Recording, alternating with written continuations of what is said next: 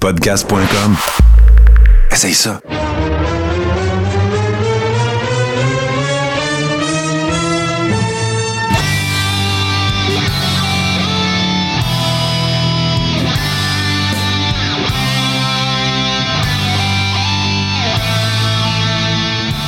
De Carréron, saison 5, épisode 14.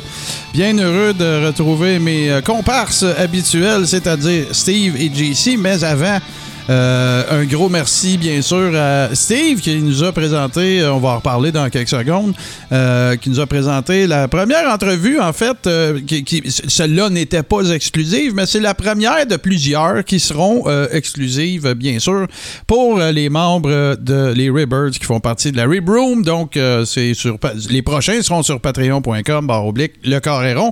Un gros merci à Steve et JC également qui, écoute, moi, JC, je, je trouvais ça bien cool que qu'on aille euh, ce que Steve a présenté puis tout ça puis tu sais c'est quelque chose qu'on discutait ça faisait longtemps. Euh, salut la même machine qui est avec nous autres sur Twitch. Mais euh, moi j'avais est-ce que tu as ta chronique de Cossin? Oui, je vais avoir des cossins spéciaux pour toi aujourd'hui. On yes. va parler de ça. All right. Aujourd'hui, on va parler des, des, cinq articles de Hulk Hogan les plus dispendieux sur eBay. All right. Puis Steve, parle-moi un peu de ton expérience euh, de cette entrevue-là. Écoute, c'est, vraiment pas ta première entrevue dans la vie quand on sait ce que tu fais, là, mais je veux dire, euh, dans un contexte de, de, de, de work puis tout ça, là, moi j'ai bien aimé ça. En tout cas, gros merci à toi et à Danny aussi. Ben, écoute, euh, l'expérience de l'entrevue, Martin, là, puis euh, JC aussi, c'est. Un, j'ai vraiment aimé ça, mais c'était plus dur que je pensais. Puis je vous explique pourquoi. Chaque question que je posais à Danny, moi, je dirais que 80% je me doutais déjà de la réponse que j'allais avoir. Ouais, je comprends. Tu veux pas. Euh, tu sais, ça, c'est dur. C'est pour ça que des fois, je l'ai amené vraiment dans ses débuts que, écoute, je, savais un peu par où il avait passé, mais tu sais, envoyez, let's go, raconte-moi-en. Raconte-moi ce que moi, je sais pas. Parce que je me dis tout le temps, moi, dans, quand je fais des entrevues, puis quand j'écris l'article après, si moi, ça m'intéresse, j'imagine que le lecteur ou l'auditeur, ça va l'intéresser aussi. Sais, je, moi, je suis mon premier public hein, là-dedans. Là, c'est, ben, c'est sûr que c'est, un danger, puis je pense pas que tu sois tombé dans, dans ce panneau-là. C'est-à-dire que oui, effectivement, clairement, ça peut être un danger d'interview. Un intervieweur qui connaît la majorité des réponses de son invité, ben ça peut, c'est justement, il y a des affaires que toi, tu sais qu'il va répondre, que moi, je sais pas. Fait que, faut pas que tu passes droit non plus. Puis, euh, mais écoute, là, tu sais, tu vas, ça, va être un work in progress, comme on dit, puis je suis pas inquiète tout. Puis euh, moi, je trouve ça vraiment cool. Euh, tu sais, l'idée, c'est de donner le plus de, contenu possible à tout le monde, oui, mais particulièrement à nos Ribbers. Fait que, écoute, moi, je suis super content. Et, tu sais, plus qu'on offre de contenu, plus ça rend la chose intéressante, divertissante pour le monde qui nous regarde, mais, qui nous écoute, mais pour nous autres aussi. Fait que c'est dans cette perspective là que je vous, je, me, vous permets, oui, je me permets plutôt de vous parler euh, de euh, la chaîne YouTube en fait euh, de, du Coréron parce que il y a beaucoup beaucoup plus de contenu maintenant qui s'y retrouve. Et c'est, ça va continuer hein, parce que j'écoute c'est pas compliqué dans le fond j'ai extrait les, les, fichiers audio des shows précédents qui concernent la gamique de marbre j'en ai fait des extraits qui tournent entre, je dirais, 8 et 15 minutes à peu près. Euh, j'en ai sorti une douzaine. Euh, écoutez, les gars, j'avais pas saisi l'amplitude du nombre de gamiques de marde que j'ai faites depuis le début. Parce que j'en cherche encore et toujours des gamiques de marde. Puis après avoir fait ce, travail-là, tu sais, je regarde qu'est-ce qu'on a comme gamique de marde déjà, puis je suis comme, si, je que je vais faire? tu sais, j'ai même fait euh, Jim Neidhart qui faisait Who, tu sais, j'ai même fait ça, tu sais, ça, c'est quand même assez niché, là. Mais euh, bon, voilà. Là, euh, les boys, tantôt, hors micro, on se parlait de ça.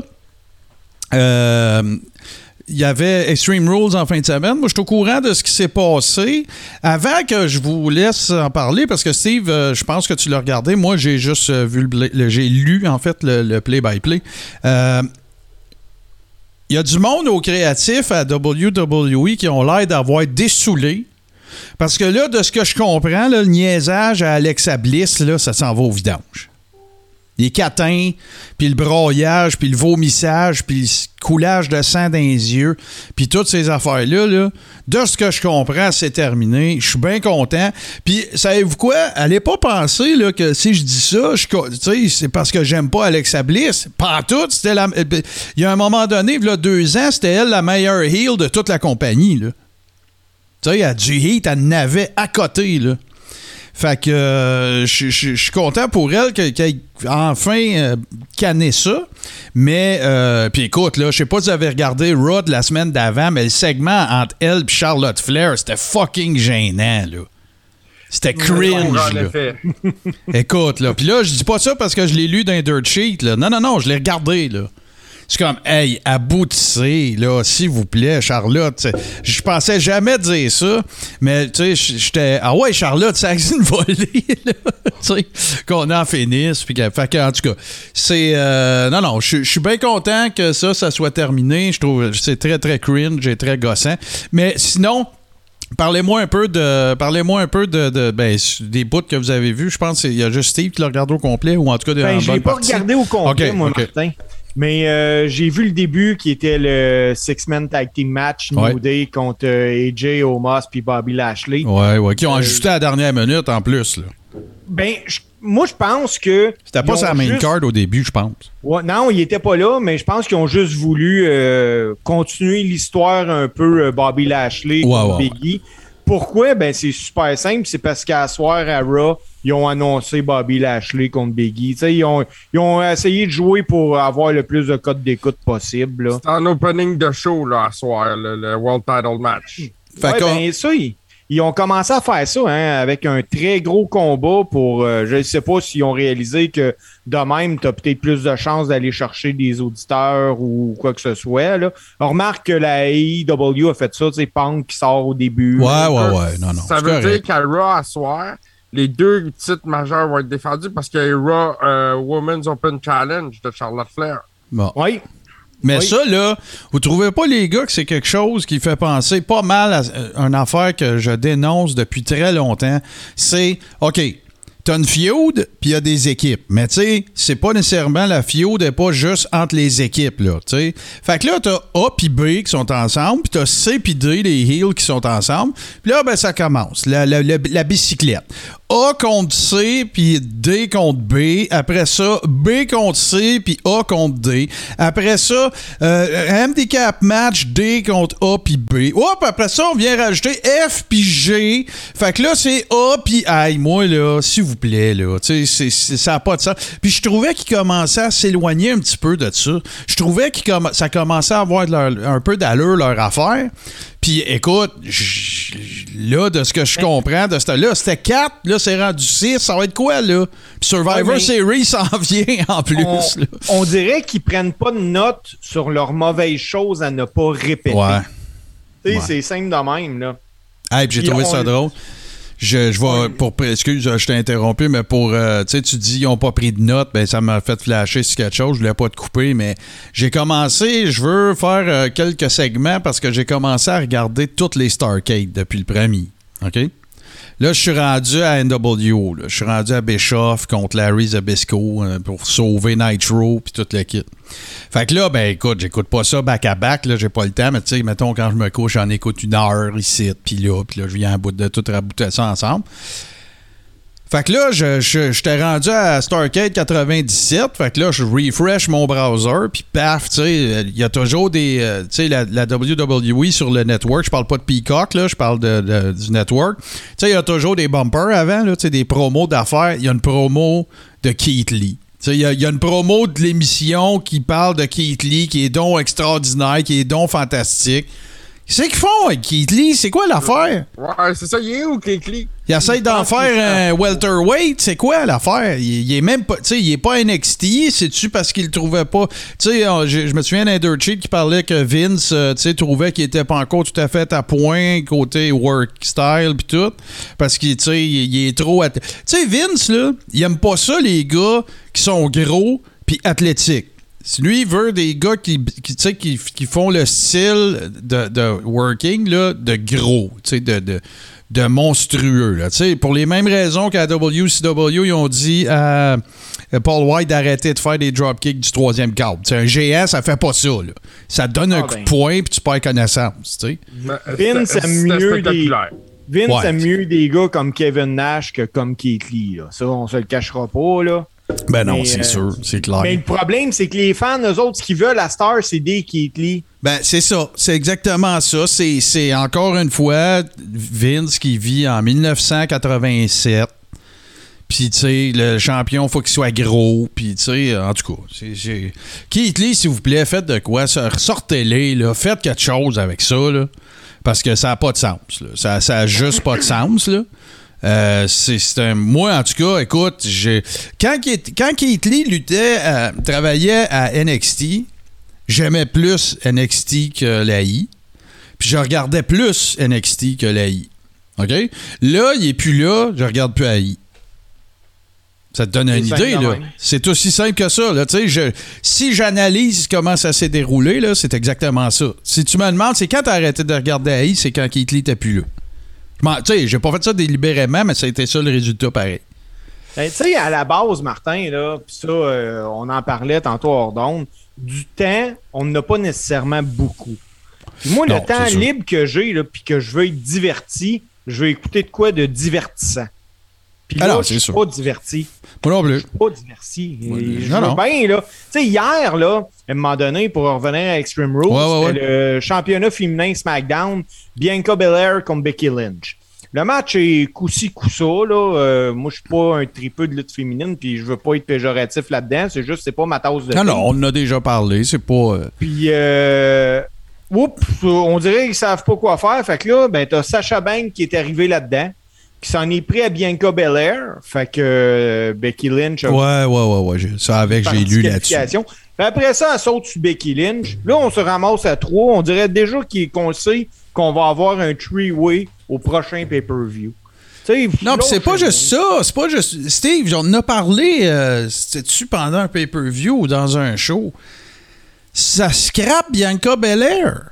Ben oui, parce que s'il y a bien une fille qui a l'air d'un athlète, c'est. Ben oui, mais au pire, ce qu'il aurait pu faire, mettez-en une à Raw puis l'autre à SmackDown. Pour une fois que ça vous servirait d'avoir deux hosties de brand, mais les- mettez-les pas dans le même. Tu sais, laissez, faites-en shiner une à une place, faites shiner l'autre. Puis là, ben, faites un build-up, puis à Survivor Series. Asti, voyons, c'est, c'est- ça se boucle tout seul. Mais Oui. Martin, il y a un draft qui s'en vient, Bianca Je Belair le s'en va à Raw. Bon, ben. Selon moi, c'est une certitude. S'il y a quelqu'un qui va bouger à Raw, c'est elle. Bon, ben, tu sais, euh, organisez ça pour que les deux puissent shiner. Becky Lynch n'a pas besoin de grande aide pour shiner, là. Elle se pointe la face puis ça marche, là, tu sais. Oui. C'est les plus gros pop depuis euh, Austin 316 à I, là. Ben, ils ont, ils ont réussi avec la shot du nez cassé à, Ben, à c'est ça. partir un Austin Puis c'était 316 puis avec c'était- elle. c'était correct, là. Moi, je dis pas que c'est pas correct, là, que, que ça soit passé de même, là. Je suis pas en train de dire, ah, ils, ont, ils ont Magic in a Bottle, puis ils ont sorti un Austin 316 de leur chapeau. Non, non, elle l'a gagné, ça. Elle a travaillé fort. Becky Lynch, c'est une battante, c'est une fille qui a vraiment payé ses 12. J'enlève rien, mais là, pendant qu'elle n'est pas là, pendant qu'elle elle s'en va euh, démarrer sa famille, puis tout, c'est bien correct, ben là, tu, fais, tu, tu, tu, tu promouvois une Bianca Belair que tu fais passer d'NXT à la I, elle torche tous les autres workers physiquement, athlétiquement, là, il y a personne qui arrive à la puis je mets bien des gars là-dedans, là. OK? Euh, elle a tout, elle a du. Tu sais, elle sassy, elle a du style, elle a du swag, euh, tu sais, c'est parfait. Buildez-la, buildez-la, buildez-la. Becky Lynch arrive, poignée de main, coup de pied dans le ventre, fini, deux secondes, style détruit, tout, qu'est-ce que t'as bâti? C'est ça, là, la lutte, là. Euh, ça, Comptons-nous pas de, peur, là. Tu fais un build-up, tu tu travailles, tu sais, comment est-ce qu'on a déjà parlé, ou je sais pas si c'était avec Toto dans le temps, mais tu sais, comment est-ce qu'il n'y a plus de slow build à lutte à cette heure? Tu sais, les slow build, il y en a plus, là. Tu sais, euh, Ben, tu écoute, sais, là, dans le tu pognais là. un gars comme Ludwig Borga, tu sais, il, il pognait des, des faire-valoir pendant deux mois à Superstars of Wrestling. Tu sais, il n'y en a plus de ça. C'est des ratings demain, puis c'est let's go, puis let's go, puis let's go. C'est plus vendre des billets, là, c'est des ratings. Fait que c'est plate, moi, je, en tout cas, je trouve ça Ah non, c'est vraiment plate. Puis pour euh, la finale d'Extreme Rule, ben, Ouais. écoute, c'était euh, Finn Balor contre Roman Reigns. Mhm. Faisait longtemps que la WWE nous avait pas servi un aussi bon match de lutte. Bon, cool, c'est peut-être bonne Écoute, nouvelle. C'était vraiment bon. Ils ont réussi à jouer avec le Demon King euh, beaucoup. Mhm. Euh, à un moment donné, écoute, on pense tout qu'il est fini, que Roman a gagné ça. Ben non, la tourne à part, l'écran vient rouge, le démon, il est là, il, il Mm. casse les Usos en bas du ring, pète Roman, il s'en va faire son finish, il est sur, debout sur le troisième câble, la boucane est là, le troisième câble lâche. Il Ah. tombe, il tombe, il s'est réussi à se relever, spear, puis c'est fini, on n'en parle plus. Ben, écoute, sais, tant qu'à ça, j'aime autant ça que, le, le même maudit match de Roman Reigns, qui est à peu près toujours un peu le même scénario. Tu t'es en train Puis- de faire un Ric Flair de lui-même à la fin, là, genre. là. Étrangement, c'est qu'en faisant ça, ben, tu protèges aussi le Demon King. Ben oui, c'est sûr, c'est clair. C'est sûr. Tu sais, ça. parce que ça aurait été plate que ah lui Roman il a réussi à, à, à anéantir le Demon King parce que Bill Baylor quand il est en Demon King il avait jamais perdu. à Oh, ouais, ils l'ont bien protégé. C'est de même que tu protèges ton. ton... C'est comme, euh, c'est comme, mettons, dans un three-way. Tu sais, si tu veux protéger quelqu'un, ben, c'est pas lui qui se fait piner. C'est tout. C'est ça. C'est ça. Que, euh, cool. Hey, euh, on continue notre, notre petit euh, taux d'actualité. Euh, ça a l'air que Meltzer il aurait donné un 5-star à. Euh, voyons, j'allais. euh, Brian Brian, Danielson. ouais, ouais, c'est ça. Je, je le dis toujours à l'envers. là. J'arrivais tout le temps à dire Daniel Bryanson, mais c'est Brian Danielson. Ça a l'air qu'il y a eu un 5 étoiles. Mais évidemment, il y avait Kenny Omega dans l'équation. C'est bien sûr. Kenny Omega doit être rendu à 780 combats 5 étoiles que- octroyés bien sûr par Meltzer. Pour ceux qui ne connaîtraient pas David Meltzer, c'est le gars qui est euh, derrière le, le The Wrestling Observer. C'est celui qui est considéré comme le plus grand journaliste euh, ou en tout cas éditeur de dirt sheet de l'histoire. Il a commencé ça, genre, il avait 14 ans, en 83. Là. Puis c'était, ça se passait juste par la poste à l'époque. Puis là, c'est rendu des podcasts, un site web. Écoute, c'est une référence. Il a sorti beaucoup de nouvelles. Il est crédible. Quand il sort des affaires, des rumeurs en général, il est pas dans le champ. Il faut lui donner ça. Moi, je ne pas particulièrement sur son style, mais il faut quand même y donner ce qui lui revient. Là. C'est, c'est, c'est quelqu'un de crédible. Et ben, il a donné un 5 étoiles à ça. Moi, j'ai pas vu ce combat-là. Est-ce qu'il y en a un de vous deux qui a vu ça? Euh, moi je l'ai vu. JC, tu l'as vu? Je l'ai vu des extraits, moi. Puis, aurais-tu donné 5 étoiles? Euh, au Oh. match en tant que tel, oui. Mais faisait tellement longtemps que j'avais pas vu Kenny Omega lutter. Puis pour vrai, c'est que c'est c'est pas un style de lutte qui me rejoint. là. Non, moi C'est non. juste des C'est juste des spots. Même qu'à un moment donné, j'ai fait comme Hey, c'est beau, mais sais-tu lutter, ce gars-là? Tu sais, moi, là, tu peux me faire euh, quatre backflips si tu veux tomber en bas du ring, puis tout, le monde va crier holy shit ou whatever, mais si t'es pas capable de faire un headlock takedown, tu me perds. Ben, c'est parce que l'affaire qui arrive, là, moi, là, je vais vous dire mon expérience euh, avec Kenny Omega. OK? Mon expérience avec Kenny Omega, c'est que quand j'ai commencé à découvrir pour vrai euh, New Japan Pro Wrestling, il était là. Il était là avec Adam Cole, il était là, tu sais, le Bullet Club, euh, tout ça, les, Good Brothers étaient là. Il y avait un paquet de workers que j'ai découvert là ou redécouvert là. Il était, moi, je le trouvais très bon. Il était face dans ce temps-là. Euh, il y a eu des matchs incroyables avec Okada, c'est vrai, des, des 5 étoiles d'une heure. Puis, tu sais, j'aurais donné 5 étoiles, moi, avec. Meltzer a même déjà donné un 6 étoiles à un combat de ces deux gars-là. Sauf qu'à je trouve que vu que euh, il veut, il tra- vu que il work un style euh, heel, puis qu'il a plus le même âge, puis qu'il a peut-être plus la même shape, la, même ring shape, puis tout. Moi, je trouve qu'il met trop d'emphase sur ses expressions, sur son roleplay. Ça n'a pas d'allure. Il part, euh, il, part à course pour aller euh, pour, pour se lancer d'un câble, ben c'est pas juste de partir à la course là, c'est là faut qu'il se lève les bras les airs, puis là c'est comme s'il y avait un pause, puis là il partait, ça a l'air d'un cartoon quand il lutte, puis moi ça m'énerve. Il y a personne qui ferait ça dans la vie là. Il y a pas Oui. deux gars dans une Oui, très ruelle. ça. C'est ça, là. Il n'y a pas deux gars dans une ruelle, même s'ils voudraient faire à croire au monde qui sont en train de se battre, qui feraient ça, là. OK? Hey, ça n'a pas de là, sens. Moi, le dernier lutteur que j'ai vu comme ça, là, qui prenait le ring au complet pour lutter, c'est parce que le gars, il était énorme, il prenait de la place, il était hot à voir aller. Hmm. C'était euh, Rocky Mavia, dans le temps que The Rock était Rocky. Ouais, ouais, ouais, ouais. Il faisait bien des simagrées, des. C'est ça, mais moi, il ça prenait m'énerve. de la place dans le ring, mais c'est un gros gars. Ouais, il est plus Omega, gros. là, Omega, là, il a, il a- il a le shape d'une chip. Hein. Oui, il est mais c'est pas un gros gars. Là. Shape de cheap. Ah, euh, c'est ça, c'est une chip Ripple comme game. Ouais, ouais, c'est ça. Ouais, c'est ça. fait que, tu sais, en quelque part, il essaye tellement de tout compenser que ça en est ridicule, là. Non, non, c'est sûr que moi. Puis même, regardez ses expressions faciales. Euh, euh, il est toujours en train- Ça n'a aucun sens. On dirait, on dirait qu'il y a une main dans, dans le péteux puis que c'est une marionnette. C'est ça- c'est pas naturel. tu sais. Écoute, sur un site, euh, sur, un, sur un groupe Facebook de lutte euh, américain, j'ai commenté en disant justement à ce sujet-là que euh, des fois j'ai l'impression que manger du Mexicain puis qu'il est en train de faire un huge dump, tu sais. Puis, malheureusement, euh, ou heureusement pour la AEW, moi, je, je vais dire malheureusement, écoute, c'est le premier match de Daniel Bryan. Tu le mets contre Ome- euh, de Brian Danielson. Je m'excuse, Ouais, les ouais, boys, ouais. ils m'ont trompé souvent là-dedans. Ouais, moi aussi, là, c'est sûr. Il a tellement Tu le mets longtemps. contre Omega. Ça, c'est qui en bout de ligne? ouais, ouais. tu, tu le mets contre Omega, c'est un no-title match, puis il se rend au temps limite. Hey, si tu voulais vraiment me donner le goût d'écouter l'autre match d'après qui va être pour la ceinture, donne le pin à Brian. Ben ouais, c'est sûr. Mais, mais en même temps, hey, attends, là, il était pas question que. Tu sais, ça, c'est l'autre affaire. C'est que dans toute cette histoire de AEW, hey, à la fin du show, m'en avoir les, cheveux- les, les cheveux de même, ça n'a pas de sens. Ouais, J'essaie de, faire de quoi avec ça. Mais euh, non, c'est ça, j'allais dire. euh, c'est un peu. Tu sais, regarde, là, quand tu fais partie du, du management d'une fête de lutte, OK?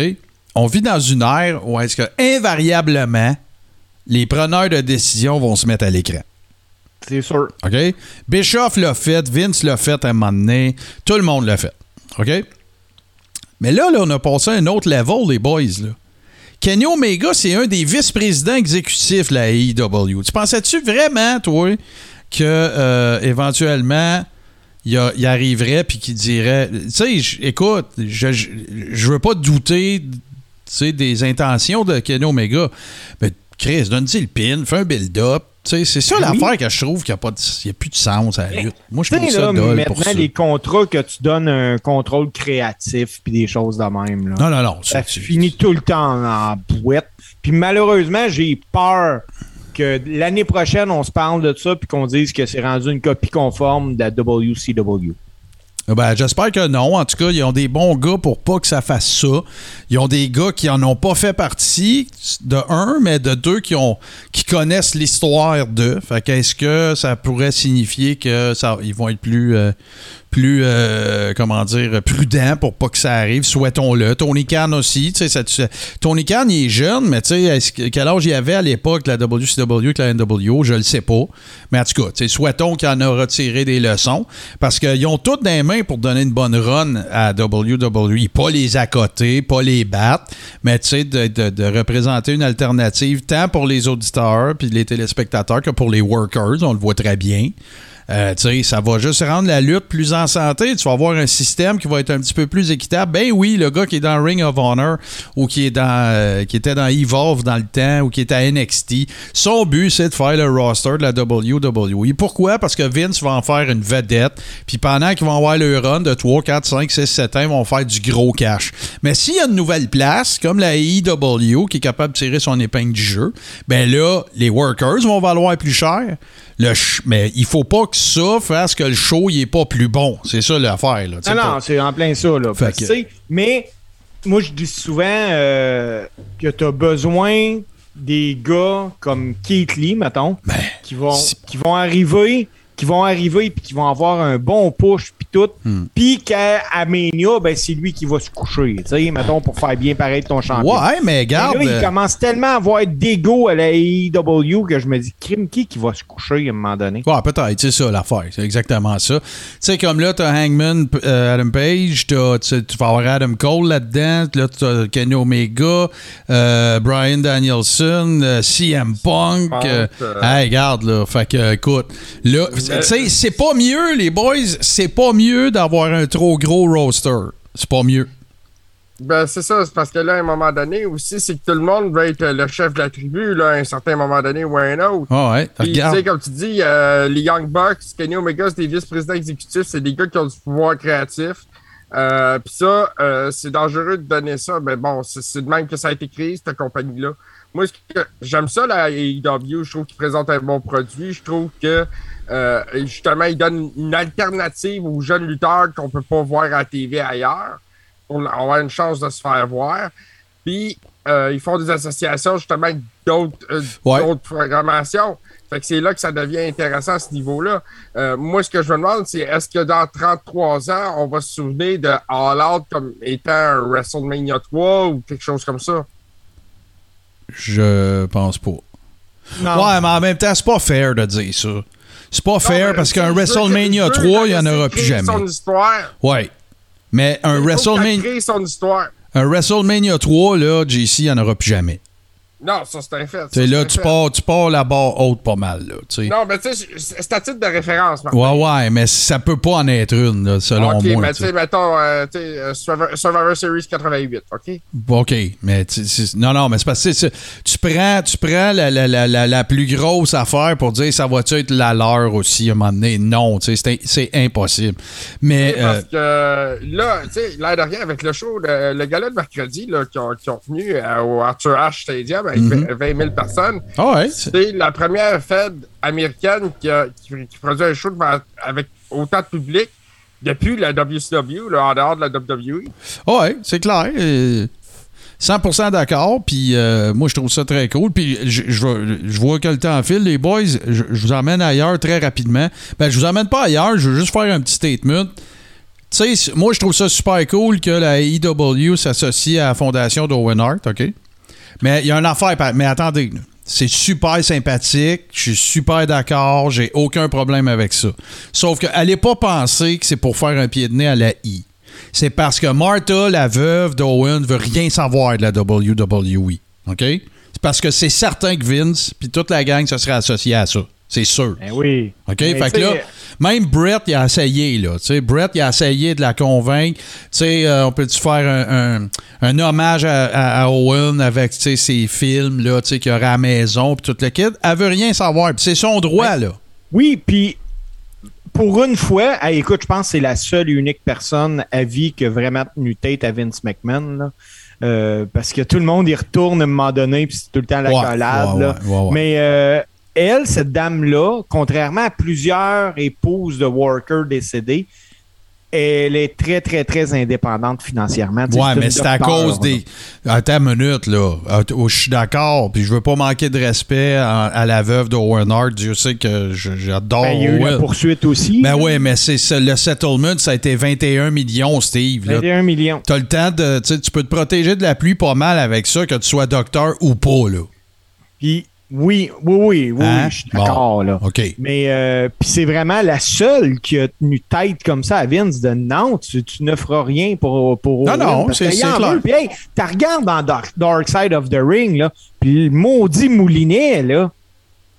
Non, non, Écoute, je, je- je- je suis d'accord. Je suis d'accord. Hey, les gars, on peut pas faire l'open de ce show-là puis pas parler de ça.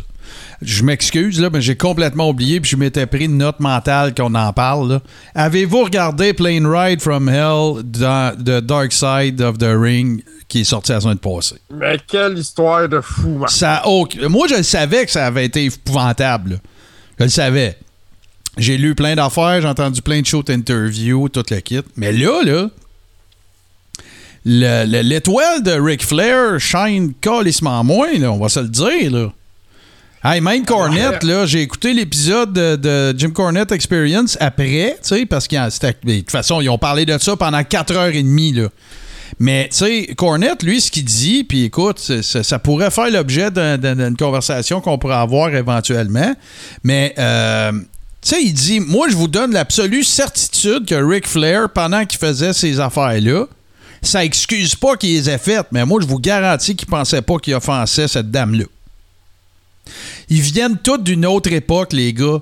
la vie de Ric Flair, là, là, je suis pas en train de justifier ce qu'il a fait, je suis pas en train de dire que c'est pas grave, je suis pas en train de dire que c'est correct. Regarde, il y a Tommy Dreamer qui s'est mis les pieds dans la bouche. Non, non, ça c'est sûr. Mais attends, c'est pas pareil, là. Moi, je te parle du principal intéressé, puis je suis pas en train de dire que je suis d'accord. Je vous dis ce que Cornette a dit, là, OK? Cornette, il a dit Ric Flair, c'est probablement un de ceux qui a jamais été capable. Tu sais, quand on dit grow up en anglais, là, il a jamais pu maturer à, l'extérieur du monde qu'il a connu. C'était quoi la vie de Ric Flair? Ric Flair, il arrivait au Marriott, il y avait déjà des femmes qui l'attendaient, là. OK? Il a ça, ça, ne justifie pas, ça le rend pas moins épais ça le rend pas moins sans dessin, puis ça rend pas ça plus justifiable. ce sont simplement les explications que je vous rapporte de Cornette. Je suis à même de les comprendre, mais regarde, à un moment donné, arrive en 2021, là, on n'est plus en 1973, là. Puis euh, c'est débile ce qui s'est passé dans cette là, Le pire, c'est que dans, dans la série Hill, ils ont fait un caméo avec ça un ancien lutteur qui est dans ben l'avion. Oui. Ben oui, ben oui, c'est sûr, c'est sûr. J'ai tellement euh, ri, j'ai fait comme j'ai acheté. Ben oui, ben oui, c'est clair, clair, clair que ça avait un lien avec, euh, avec ça. Euh, j'ai parlé tantôt que Tommy Dreamer c'était mis pied dans la bouche, mais il y a RVD qui a fait une déclaration là-dedans qui m'a un peu busté aussi. Là. Ouais, ouais, quand il dit euh, que. Quand il parle que les gars mettaient des pilules des verres des ouais. pour getting their way winners, tu sais. Ben non, mais c'était pire que ça. Il disait qu'il prenait des tours. Oh ouais, c'est puis là, là, là, c'est parce que RVD là, de cette époque-là, il parle de la ECW. La ECW, il y avait le fameux hôtel, euh, je me souviens plus c'était quoi, je pense que c'était un Sheraton qui était pas loin de la du de du, de l'amphithéâtre où euh, j'oublie les noms là, si, on, si on avait euh, Francis Furoy ou euh, Ghislain Comtois, il nous sortirait tout ça sur le fly. Là. Mais puis écoute, les histoires qui se sont passées là, ça a juste aucun espèce de sens. C'était pas dans des avions. Workers, les workers, là, ils couraient avec des jouets pour adultes tapés dans le front. C'est ça. Et, ouais, je me souviens de ces histoires-là. Puis il y avait des cibles qu'on vous décrira pas, mais dont vous pouvez vous imaginer euh, le style. Fait que, tu sais, c'était décadent, ça avait aucun espèce de sens. Puis ces gars-là, ils s'en sortaient tout le temps. Puis, tu sais, il y avait, euh, il y avait évidemment les, ce qu'on pourrait appeler les groupies de l'époque. J'utiliserai pas le terme qu'ils utilisaient à l'époque parce que c'est un peu, c'est très dégradant. Mais euh, c'est ça. Puis écoute, là, tu sais, il y a eu une époque, les gars, où est-ce que les workers, il y avait des fans féminines dans chaque ville. Puis ces filles-là, ils achetaient des bottes, ils emmenaient restaurant, ils achetaient du stock. Euh, tu sais, ben, c'est une époque là qu'il y a encore des workers de cette époque-là qui parlent puis qui sont nostalgiques. Là. C'est ben débile. Ben oui. C'est débile. Puis, pour vrai, euh, tu sais, on dit il y a une époque que. Moi, je peux vous garantir, les gars, qu'on est en 2021, que Roman Reigns, s'il va dans un bar après un show au Sandbell, ben, il n'y a pas de misère s'il veut, s'il veut, là. Ah, ben non, c'est sûr, ça. C'est la même affaire qu'une rockstar, là. C'est pas différent, c'est pas, c'est vraiment pas différent, mais c'est juste que, écoute, c'est, c'est, complètement cinglé. L'affaire du, du plane ride from hell, c'est complètement capoté. Ouais, puis là, ben, euh, ça, on parle de l'incident de Ric Flair, mais il y a, eu plein d'autres affaires. seulement ça. Ah non, il y a eu plein d'autres affaires qui n'avaient aucune espèce de sens. Fait en tout cas. L'altercation de Brock Lesnar et Kurt Hennig. Ah non, hey, ça. Mais là, tu sais, il y en a plein qui ont dit qu'il y, y, aurait eu possibilité qu'il euh, puisse ouvrir la, porte d'urgence, mais oubliez ça. Là. Moi, je suis convaincu que c'est pas possible. Ça que ça a été prouvé que c'est pas faisable. Mais non, c'est ça, avec la pression qu'il y a là-dessus, puis tout, si tu l'ouvres pas le latch, là. T'as être Brock Lesnar puis Kurt Hennig, qui étaient pas des petits gars, là, mais non, non, ça, je, ça cette, cette affaire-là, j'y crois vraiment pas. Mais, il y en a un pas moins que... Puis là, ben, tu sais, une autre des affaires dont je trouve que ça fait beaucoup état, ben, c'est, écoute, là, c'était l'utilisation des drogues à l'époque, puis des antidouleurs, toutes ces affaires-là, les somas, puis les, les, les age, euh, ce qu'ils appelaient les age bombs. Euh, il y avait un paquet, tu sais, l'oxycodine, euh, le, ce qu'ils appelle l'oxy, tu sais, tout ça. C'était monnaie courante, là, tu sais, parce que c'est Bret Hart qui a le mieux résumé ça. Parce qu'à un moment donné, quand il y a eu toute l'histoire en 93 du FBI qui a, qui a interpellé Vince McMahon pour avoir vendu des stéroïdes, toutes ces affaires-là, Bret Hart, qui est très 420 friendly euh, en passant. Là. Bret Hart, il dit quand ils, ont, quand ils ont mis la fameuse politique antidrogue à AI, euh, ils ont, ils ont, dans la liste, il y avait la marijuana, il y avait le weed. Puis Brett il a dit ça, c'est une erreur. Il aurait dû laisser Louis. Les gars revenaient brûlés, fatigués, pas capables de dormir sur le high. Tu fais même un petit joint, tu t'endors là-dessus, merci, bonsoir. Puis là, attendez un peu, là. Je suis pas en train de dire qu'il y aurait. oui, c'était C'est pas parce que c'était une substance illégale qu'il aurait pas pu ne pas la mettre sur la liste, là. OK? Je suis pas en train de dire que la WWE est au-dessus des lois. Je fais juste dire que ça aurait pu faire partie des. C'était tout à fait arbitraire, la liste qu'ils ont faite. Il aurait pu ne pas mettre ce produit-là dans la liste des affaires que la I n'acceptait pas, pas la loi, là. Fait que euh, ça, ça a été une, euh, selon Brett, ça a été une grosse, euh, une grosse erreur de la part du, management. En tout cas, si vous l'avez pas vu, pardon, Dark Side of the Ring, de, la deuxième partie de la saison courante. Là, là, euh, la première saison, on dirait qu'ils ont appelé ça la saison zéro, là, parce que la saison 1, on dirait que c'est la deuxième. De, en tout cas, mais c'est la dernière, la plus récente. Allez voir ça, c'est sur Vice. Euh, c'est une euh, Vice, c'est une compagnie de production canadienne. le, le, dernier épisode là, sur Chris Canyon. Non, mais je vais divulgage le pouce. Non, non, non, non, non, mais je te conseille ouvertement de le de, euh, de l'écouter. Puis on s'en parle la semaine prochaine. J'ai deux, trois points à discuter là-dessus. Mais ben, euh, juste comme ça, pour les gens qui nous écoutent là au Québec, euh, il y en a beaucoup qui sont qui ont l'application Crave qui est un peu le Netflix québécois, ouais, ouais, comme ça. Ben, il y a Dark Side of the Ring aussi. Ouais, ouais, ouais. Puis vous pouvez le trouver à d'autres places aussi qui sont c'est sur YouTube, là. Ben, comme euh, les places qu'on dira pas parce qu'on veut pas que Vince, euh, pas que Vince, mais que la GRC débarque chez nous. Mais c'est très facilement. On va, vous le dire de même, c'est très, très euh, facilement trouvable. Fait que, messieurs, on va faire une petite pause comme ça. Ça va permettre à JC de se recentrer dans son écran. Et je voulais pas te le dire pendant le show. Mais euh, là, JC, on te voit juste plus pantoute.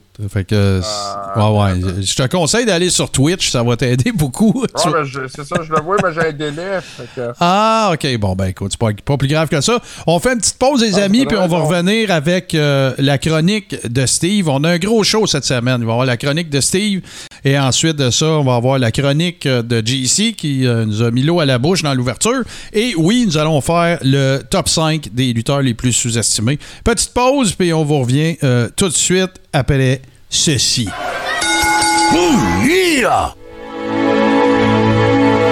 Alors bonjour, ici Hubert Reeves, grand amateur de l'espace et de 70% sur les ondes de radio H2O et de l'univers. Alright, mon Steve, écoute, ça fait plusieurs semaines qu'on en discute et là, on est arrivé à cette chronique. Tu me disais hors micro également que ça, t'avait, ça avait fait en sorte que tu avais fait beaucoup de recherches. Euh, je te cède la parole, mon cher. Raconte, euh, fais-nous part du fruit de celle-ci. Ben écoutez, boys, ce soir, je vais vous parler d'un mélange de cirque et de lutte professionnelle. Premièrement, je veux pas offenser personne lorsque je dis un mélange de cirque et de lutte professionnelle. Puis surtout, je vais encore moins rabaisser les personnes de petite taille. En fait, ce que j'entends par mélange de cirque et de lutte, c'est que les combats de gens de petite taille ont été longtemps considérés comme des attractions spéciales. Oui, absolument. Euh, à l'époque, c'était la même affaire pour la lutte féminine dans les années 40. Là. Euh, il y avait un poster, c'était marqué dessus Attraction spéciale, combat féminin. Oui, ouais, puis euh, faut pas faut pas oublier, excuse euh, Steve, je veux pas te couper, mais tu sais, quand, quand il y a eu la Deuxième Guerre mondiale et tout ça, ça a amené l'avènement de vedettes féminines aussi dans le monde de la lutte. Je pense entre autres évidemment à la, l'espèce de, de, de, matrone de tout ça qui est Mildred Burke, mais tu sais, il y en a eu plein d'autres après, évidemment, Fabulous Moolah, puis euh, euh voyons, May Young, puis ainsi de suite, il y en a eu plusieurs, là, mais effectivement, c'était très populaire. Oui, puis à l'époque, ben, comme je disais, ça allait attirer les attractions spéciales. Puis il faut comprendre que les foires ont vu l'apparition de la lutte. Donc, inévitablement, l'aspect cirque puis attractions spéciales ont été longtemps associés au combat de personnes de petite taille. Puis pensez pas que ces lutteurs-là, ils s'en plaignaient. Hein? Oui, c'est sûr qu'ils ne devaient pas adorer parfois jouer euh, la bête de cirque parce que certains promoteurs l'exigeaient, mais il y a des lutteurs de petite taille qui recevaient d'excellentes payes. Des ah, gars comme Sky Lolo puis Little Beaver gagnaient pratiquement la même pace, sinon plus, que les gars qui faisaient les frais de la finale. Là. Puis c'était super simple. Pourquoi? C'est qu'ils offraient quelque chose de différent, puis surtout quelque chose qui était unique à eux autres. Signe qu'au Québec, on est précurseurs, les boys. C'est à Montréal, dans les années 40, que les premiers lutteurs de petite taille ont fait leur apparition. Ah ouais, hein? c'est encore nous autres qui a parti ça. C'est nous autres qui a parti ça. Ben, en fait, c'est Gérard Philippe. Euh, lui, ce lutteur-là, il travaillait lors des galas qui étaient présentés au marché Atwater. C'est lui qui est le responsable de la venue des lutteurs de petite, taille, de petite taille dans le monde de la lutte. Puis est-ce qu'il a fait ça par plaisir? Non. Il a fait ça parce qu'il savait qu'il y avait de l'argent à faire. le promoteur du marché Atwater, les boys, c'est un sergent de police à Montréal du nom de Paul Downing. Il vendait des billets, il luttait, puis il gardait 25% de la gate. Les gars-là avaient lieu à chaque mardi, puis eux autres, ils montaient le ring le dimanche pour que les gars puissent pratiquer le dimanche soir puis le lundi. il y avait un gars qui était là sur place qui s'appelle Marcel Gauthier. Puis retenez ce nom-là, Marcel Gauthier. Les gars, ils le faisaient monter. Puis lui, Marcel Gauthier, c'est un, un, gars, un homme de petite taille, là. Mm mesurait même pas quatre pieds. Puis à un moment donné, ce Gauthier-là, il a dit au promoteur, il dit Hey, trouve d'autres gars comme moi, puis on va faire de la lutte, nous autres. Là, le gars en a trouvé un. Fait que la semaine d'après, ils ont fait monter Marcel Gauthier dans le ring, puis il a lancé un défi à n'importe quel homme de sa taille. Puis un gars du nom de Jean Rouet qui était dans la foule, puis qui a accepté le défi. Tous les journaux sont mis à parler de ça. Habituellement, au marché Atwater, les boys, il y avait 500 personnes qui assistaient au show. La semaine d'après, pour le combat, il y a eu 1600 spectateurs. Tout le monde voulait voir ça. Pourquoi? Parce que c'était une attraction spéciale. C'est clair. Il y a eu d'autres gars qui sont arrivés après, d'autres lutteurs de petite taille. Puis ce qu'ils faisaient, là, ils mettaient trois gars de petite taille contre deux gars de, de, taille euh, normale, si je peux dire ça. Ouais, ouais, ouais, OK ça l'attirait. En 1949, il y a un certain Gabriel Acosella. Lui, c'est un lutteur d'origine italienne qui luttait à l'occasion au marché Atwater, puis il était rendu qu'il était bouqué à Boston. Lui et son frère Luigi il avait une gimmick d'Irlandais parce qu'à Boston, il y a trop de lutteurs italiens. Donc Luigi est devenu Lou Kelly, puis Gabriel est devenu Jack Britton. Ah ouais, Jack Britton, euh, rappelez-vous de ça. On va en reparler, c'est sûr. Britton, lui, avait vu les lutteurs de petite taille au marché Atwater. Puis comme je l'ai dit souvent, toute une, question de timing, d'opportunité. Il savait qu'il y avait de l'argent à faire avec ça.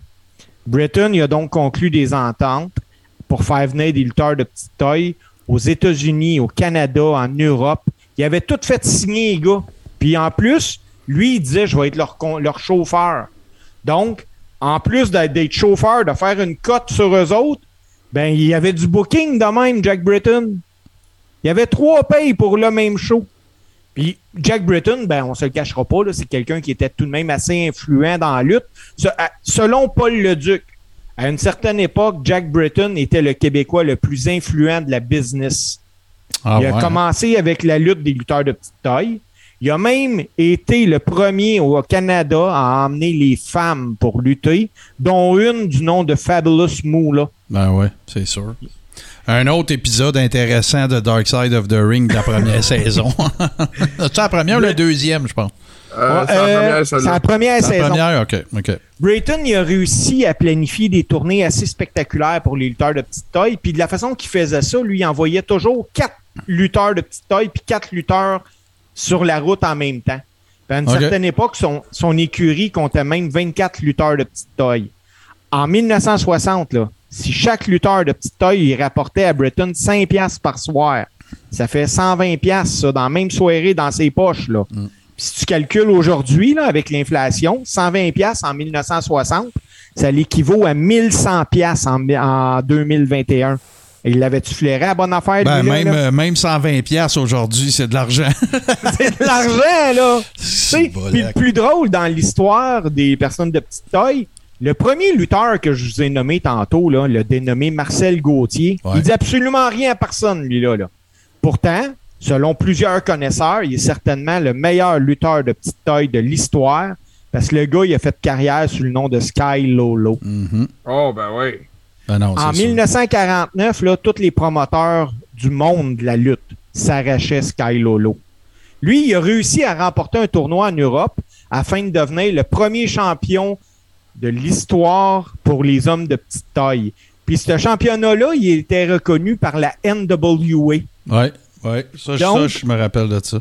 Donc, lui, c'était facile pour ce gars-là d'avoir de la visibilité. Il était champion de la NWA. Ben ouais. Puis là, ben, si c'était régi par la NWA, ben, quand il y avait des gros galops, des affaires comme ça, ben, il fallait que le champion de la NWA puisse défendre son titre dans le territoire qui présentait le 10 gala. C'était le même concept avec euh, Flair. C'était la même affaire. Le champion, il se promène, puis il fait le territoire, puis euh, il se bat avec le meilleur de la place. Puis c'était comme ça que ça marchait. Les boys, si vous croyez que vous avez vu beaucoup de combats entre Sami Zayn puis euh, Kevin Owen. Moi, je peux vous garantir que c'est rien parce que Kevin Owen a avoué le récemment qu'il avait lutté à peu près 150-200 fois contre Sami Zayn.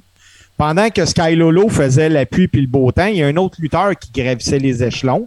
On parle ici de Little Beaver. Évidemment. Selon la légende, Little Beaver puis Sky Lolo se sont affrontés à plus de 3000 reprises. Ah ouais, c'est sûr, c'était ça le programme. C'était ça. Puis là, il devait se dire, comme c'est déjà arrivé, euh, comme on a déjà entendu dans le monde de la lutte, euh, des, gens pas de petite taille, euh, tu sais, c'est déjà arrivé que, je sais pas moi, Honky Tonk Man dise à, je vais dire n'importe qui, AXA, Jim Duggan, Hey, on fait comme on a fait à Orlando il y a trois semaines? OK, on fait le même combat, tu sais, c'était ça. Pour, pour, vous dire à quel point ils se connaissaient, ces deux-là, puis qui étaient divertissants, là, à un moment donné, ils font un, genre de fête en Europe en l'honneur de la venue du roi d'Égypte chez la reine Élisabeth II. Puis pour le divertissement, c'était un combat entre Sky Lolo et Little Beaver. Oh, ouais, c'est clair que ces deux gars-là. Puis tu sais, moi, je trouve ça sympathique parce que même plus tard, euh, tu sais, cette tradition-là des, des, lutteurs, euh, des, petites personnes ou de petite taille, euh, tu sais, ces deux gars-là, ils ont perpétué cette tradition-là parce que plus récemment, tu as, eu Tiger Jackson aussi, là, tu sais, qui a eu des ben, On s'en va là, Martin. OK, on s'en va là. OK, Excuse-moi. En 1957, les lutteurs de petite taille ont connu leur apogée. Puis pourquoi? C'est que cette année-là, la Commission athlétique de New York a levé l'interdiction sur la lutte des personnes de petite taille. Voilà. Ainsi, ils ont pu réaliser leur rêve, puis ils se sont produits au Madison Square Garden. Pendant 30 ans, les lutteurs de petite taille ont été considérés comme des attractions spéciales. Il y avait même certains workers qui se sont amusés à leur dépens à leur faire la vie ah ben oui, c'est sûr. Les gars s'amusaient à les ridiculiser. Puis un soir, euh, que Sky Lolo et Little Beaver étaient dans la chambre, il y a un gars qui lui a dit qu'il n'y avait pas leur place là parce qu'il y avait la grandeur d'un enfant. Sur ce show-là, il y a un gars qui s'est levé qui s'appelle Jean Ferré. Jean Ferré a dit au gars de fermer sa gueule parce que si sa paye était plus grosse à soir, c'est parce que lui, André, était sur place puis qu'il y avait un combat d'hommes de, de petite taille, justement. Voilà ah non, non, c'était huge. Puis tu sais, là, moi, je me rappelle, là, quand j'étais jeune, là, dans les années 80, on, parlait encore de, Little Beaver. Puis euh, Little Beaver, il a été à WrestleMania 3. Puis, euh, tu sais, écoute, là, c'est... Ils étaient peut-être de petite taille, mais leur renommée, elle, elle l'était pas pantoute, là. Non, puis il y avait toute une réputation parce que justement, Little Beaver, lui, euh, dans une euh, autobiographie qu'il a publiée en 1979, il a dressé un portrait sombre de sa carrière, malgré qu'il a travaillé sur tous les continents de la planète, qu'il a fait WrestleMania 3, justement. Il affirme qu'il y avait de l'amertume. Puis il insiste dans son livre en 79 pour dire que Jack Britton lui avait promis de faire de lui un millionnaire, puis que c'est jamais arrivé. Mais toujours dans son livre, Little Beaver, il écrit qu'il changeait de charge qu'à quatre fois par année, qu'à une certaine époque, il possédait deux Cadillacs, deux maisons puis un chalet. Puis toujours au sujet de Little Beaver, dans une entrevue, le lutteur de petite taille, Little Brutus, qui était un autre qui, qui était euh, pas mal connu à l'époque, il explique que tous les lutteurs de petite taille ont fait énormément d'argent, mais que les gars, comme Little Beaver, pouvaient en dépenser des tonnes pour divers excès. Ouais, ouais, puis tu sais, euh, je, corrige-moi si je me trompe, tu as peut-être cette information-là, mais moi, il me semble que Little Beaver a déjà aussi été propriétaire d'une station-service à Laval. Que ben mon, mon oncle ma tante restait à Fabreville, je pense. Euh. Il y a même eu un bar à Saint-Jérôme à un moment donné. Oui, ça, je me souviens d'avoir lu ça aussi. Ouais, ouais, c'est ça. Écoute, le dernier lutteur de petite taille que je vais vous parler, les boys, c'est Tiger Jackson, de son vrai nom Claude Giroux. Euh, trompez-vous pas avec le joueur de hockey, il n'y a rien à voir. Il a, il a commencé à lutter en 1978, puis c'est certainement un de ceux qui a marqué le plus l'imaginaire des enfants des années 90, parce que Claude Giroux, il personnifiait Dink à la WWE. Voilà, le, le, mini Dink, c'était lui. Oui, puis, euh, ben écoute, Tiger Jackson, comme pas mal tous les lutteurs de petite taille, il a lutté partout dans le monde. Il a lutté à Calgary, au Koweït, en Italie, aux Bermudes, à Hawaï, puis malheureusement à Porto Rico. Puis pourquoi je dis malheureusement, je vous explique rapidement avant de finir. Claude Giroux, alias Tiger Jackson, il devait donner 500 pièces en guise de dépôt parce que quand tu arrivais à Porto Rico pour lutter, eux autres, ils voulaient pas que les gars euh, lâchent en plein milieu de la ouais, ou whatever. Fait qu'ils perdaient son 500 pièces le gars, s'il faisait ça. C'est la façon au promoteur de s'assurer que le gars reste. Mais un soir, alors qu'il est dans les, euh, à Porto Rico, il est assis dans le vestiaire à côté d'un dénommé Tony Atlas, puis il est arrivé quelque chose d'incroyable.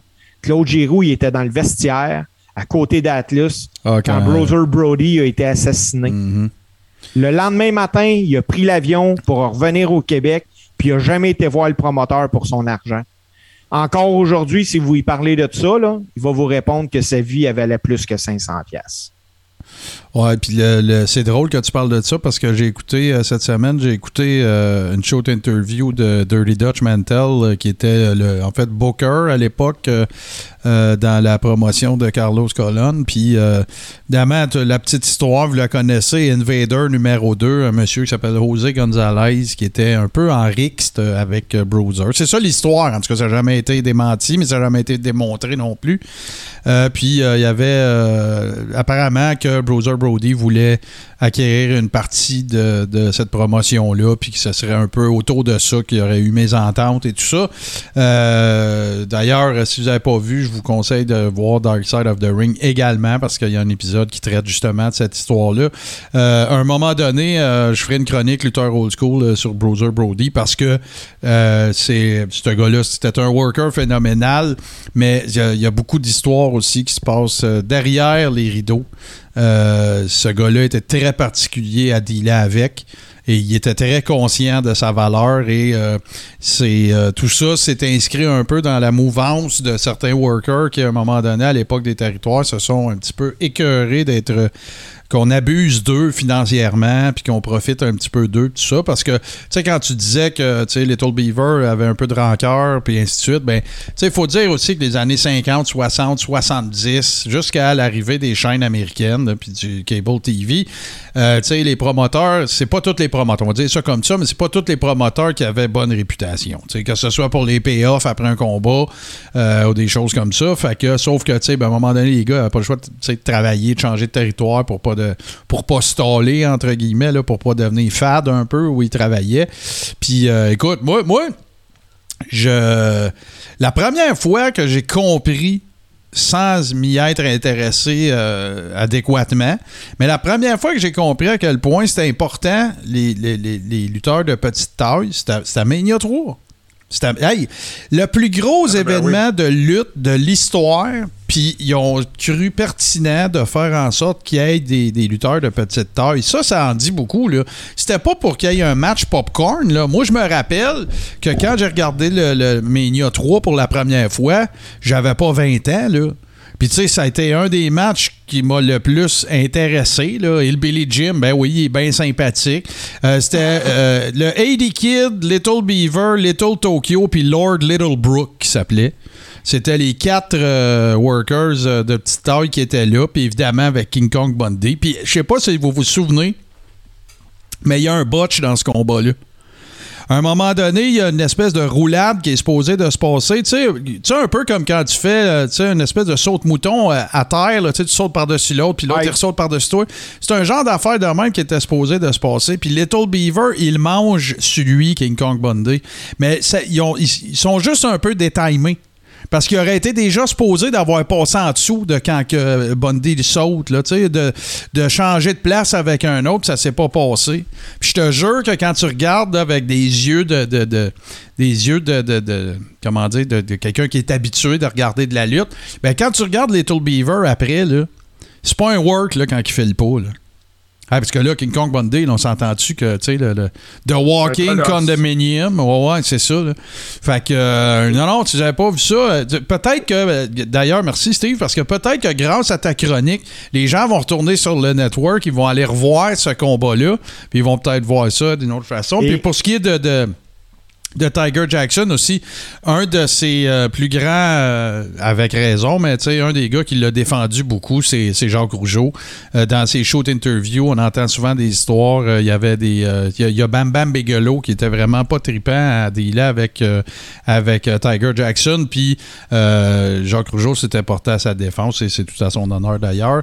Fait que. Martin, pour ouais. conclure sur mes Ouais. lutteurs de petite taille, là, puis tu parlais de, du combat de Bundy, moi j'invite les gens à remarquer également parce que Bundy, dans un shoot interview, avait raconté à un moment donné que pendant le match à WrestleMania 3, le gars qui avait fait le plus mal à Bundy était Little Beaver Uh-huh. quand il donnait des coups de mocassin. Ben, Il- connaissant Little Beaver, son, son, son mocassin, il était peut-être loadé aussi. Il avait peut-être. euh, ça, ça se peut, Une mais brique il dit, écoute, dedans. ça a vraiment Non, fait ben, c'est ça. Tu sais, quand t'affrontes un walking condominium, tu t'arranges pour être équipé pour. Ouais, ouais, c'est ça. Ah non, non, puis hey, t'as- t'as-tu, réalisez-vous, là, pour, juste pour euh, conclure là-dessus, là, si t'as fini, Steve, réalisez-vous le niveau de confiance? Tu sais, on parle toujours de Bret Hart, tu sais, qui dit qu'une des affaires qu'il est le plus fier, c'est d'avoir jamais blessé un worker avec qui il a travaillé dans le ring, tout ça. Puis, tu sais, le code d'honneur, la, fraternité des, workers, puis tout ça, tu sais, c'est que même si t'es en chicane professionnelle, c'est de mettre ça de côté quand t'es dans le ring parce que tu donnes ton corps à l'autre personne. faut qu'il y ait un niveau de confiance énorme. Imaginez quand il y avait des combats de petites personnes avec des, gens de taille normale. Ah ben oui, hey, c'est... euh, T'as-tu idée comment est-ce que Little Beaver... Little Beaver, à un moment donné, là, il se fait faire un body slam par King Kong Bundy. Là. Puis pour King Kong Bundy, c'est comme body slammer un enfant de 7-8 ans. Là.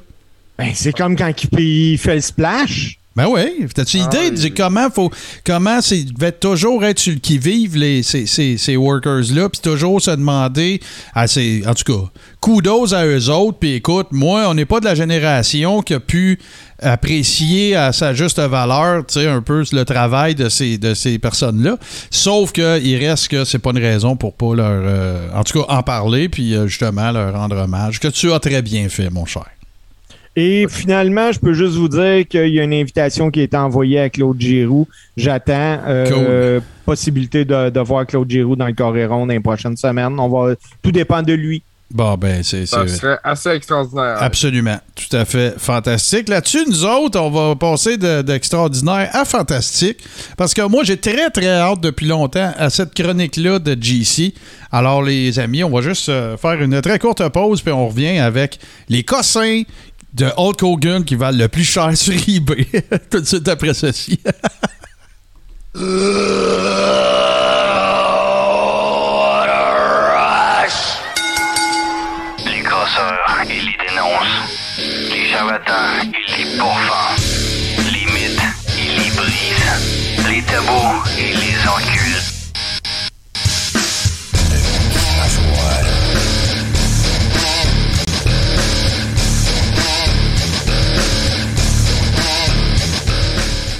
Ben oui, le crachoir, c'est ce show auquel je participe, qui est disponible sur radioh2o.ca en exclusivité. Les dimanches soirs à 20h également, euh, c'est disponible sur toutes les bonnes plateformes de podcast. On vous invite euh, dimanche prochain et d'ailleurs euh, à ce rendez-vous dominical que vous connaissez peut-être déjà. Sinon, ben venez faire un tour, on a bien du fun.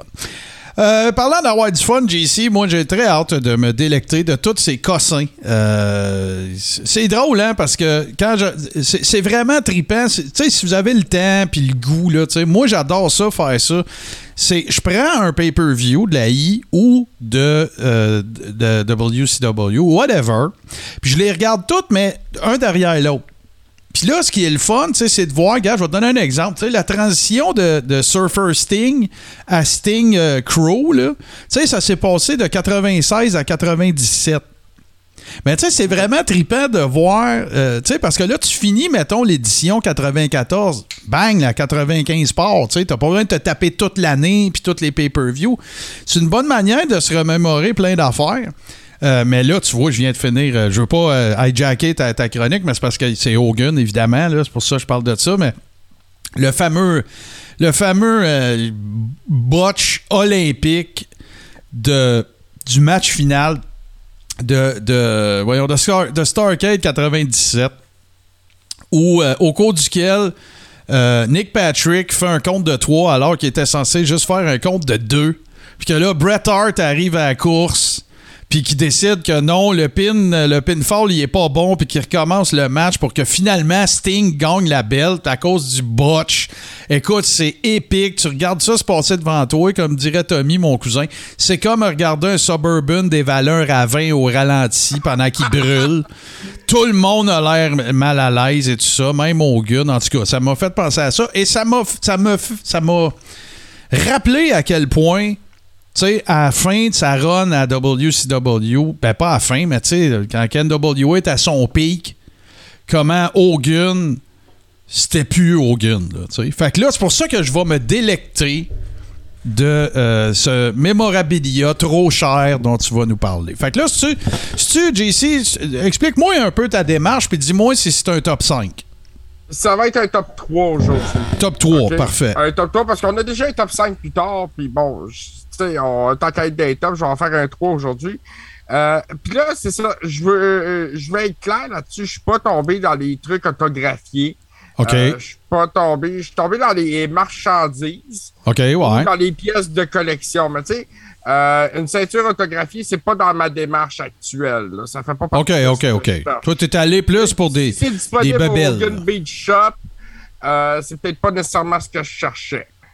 Tu sais?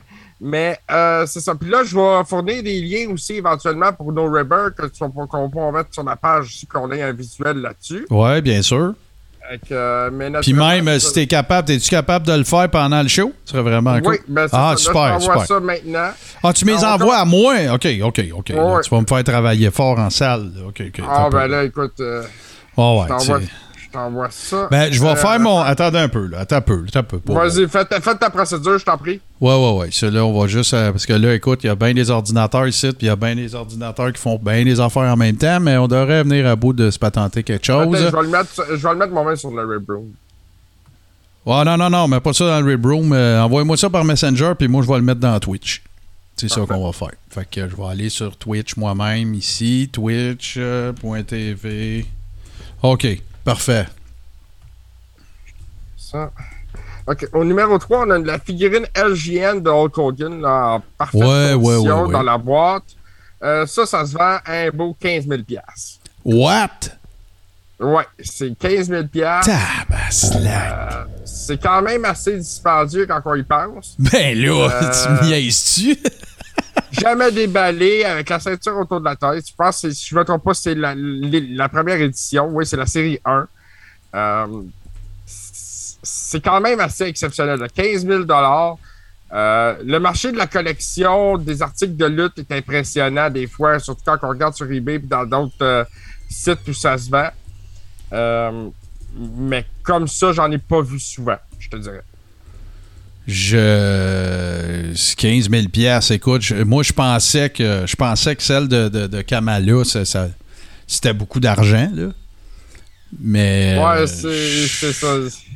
Les gars, regarde, Ah, écoute. C'est c'est pas la même affaire. Bon. Euh, Là, attends un peu. Là, là, ça- là regarde, euh, JC, je, je veux bien t'accommoder, mais là, ça marchera pas d'y mettre dans, dans les commentaires. ok, bon, on arrangera ça. Ouais, ouais, ouais, on euh, mettra ça. euh, on, on va le mettre. quand on publiera l'épisode, on va mettre les liens aux bons endroits. Exactement.